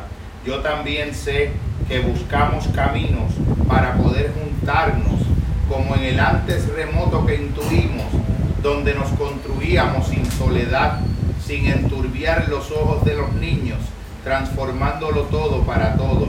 Yo también sé que a golpe y a porrazo, pero que no de golpe y porrazo, quitamos la maleza para hacer el camino que queremos, tan simple como trabajar juntos sin que haya un dueño del trabajo, que al- se alimente de toda la miseria, como cambiarlo todo con las manos para que quede libre su caricia, para poder amar mirándonos los ojos sin tener que por fuerza preguntarnos qué nos quitará este, qué comemos mañana y entonces ya sabremos y nos quedará tiempo para poder saber todas las cosas que aún desconocemos.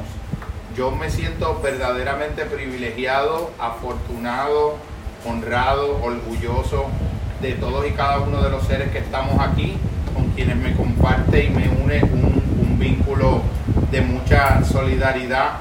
Me dio mucha alegría ver a mi mamá que vino, este, que también es un, un bastión y parte fundamental de lo que soy. Probablemente la mujer fundamental de mi vida, no por haberme dado el nacimiento, sino por haberme hecho el ser luchador y resiliente que soy a través de los luchadores y resilientes que fue ella. Así que esto también es un testimonio de vida a todas las mujeres que son las vivas y las muertas de nuestra felicidad, porque también están nuestras mujeres antepasadas, de la misma manera que está mi abuelita Matilde de 105 años, que todavía está viva y tanto me enseñó en el camino, mi abuelita Guille, que está desde otra dimensión de la realidad en el centro profundo e inefable de mí, a quien honro porque fue un modelo de virtud también, una educadora por 40 años en la Escuela República de Colombia, en Río Piedras, Puerto Rico, que decía, denme a los peores estudiantes de todos, porque vamos a vencer la idea de que hay eh, eh, estudiantes brutos. Bruto es quien piensa que hay un estudiante bruto. Tonto es el que piensa que hay una pregunta que es tonta y por pensar que la suya pudiera ser la tonta no la hace y deja de aprenderlo. Esa abuela que después nunca hizo fila en ningún sitio donde yo la llevaba, porque en todos lados dejó un médico, un abogado, un contable y, le decían frente a mí, ¿te acuerdas cuando, se acuerda mi Molano? Cuando todo el mundo decía que yo era bruto, usted siempre decía que Dios no hace porquería y que yo servía y que yo era un ser sagrado. Y cuando me mandaron para la clase de usted como una condición para no votarme de la República de Colombia, usted me hizo ser quien soy porque me devolvió la fe en mí. Aquello que decía yo al principio, si tratas a los demás como lo que son, los haces ser más de eso que son. Pero si tratas a los demás como si ya fueran lo que podrían llegar a ser, los haces ser más lo que deberían ser. Antonio de Melo con esa idea que tenía del amor, el amor no es tan solo tú poder mirar a alguien de tal modo que tú puedes sacar de la persona lo mejor que dentro lleva, sino incluso el amor puede ir más lejos y lograr crear algo que no había ni preexistía a la presencia de esa mirada. El amor es una mirada que hace que llegue a ver algo donde no lo había. Incluso cualquier capacidad, incluso cualquier trascendencia de cualquier límite. Gracias por haberlo sabido todo entre todos. Gracias compañeros, muchas bendiciones. Gracias José Raúl y nos vemos muy pronto en otra encomienda.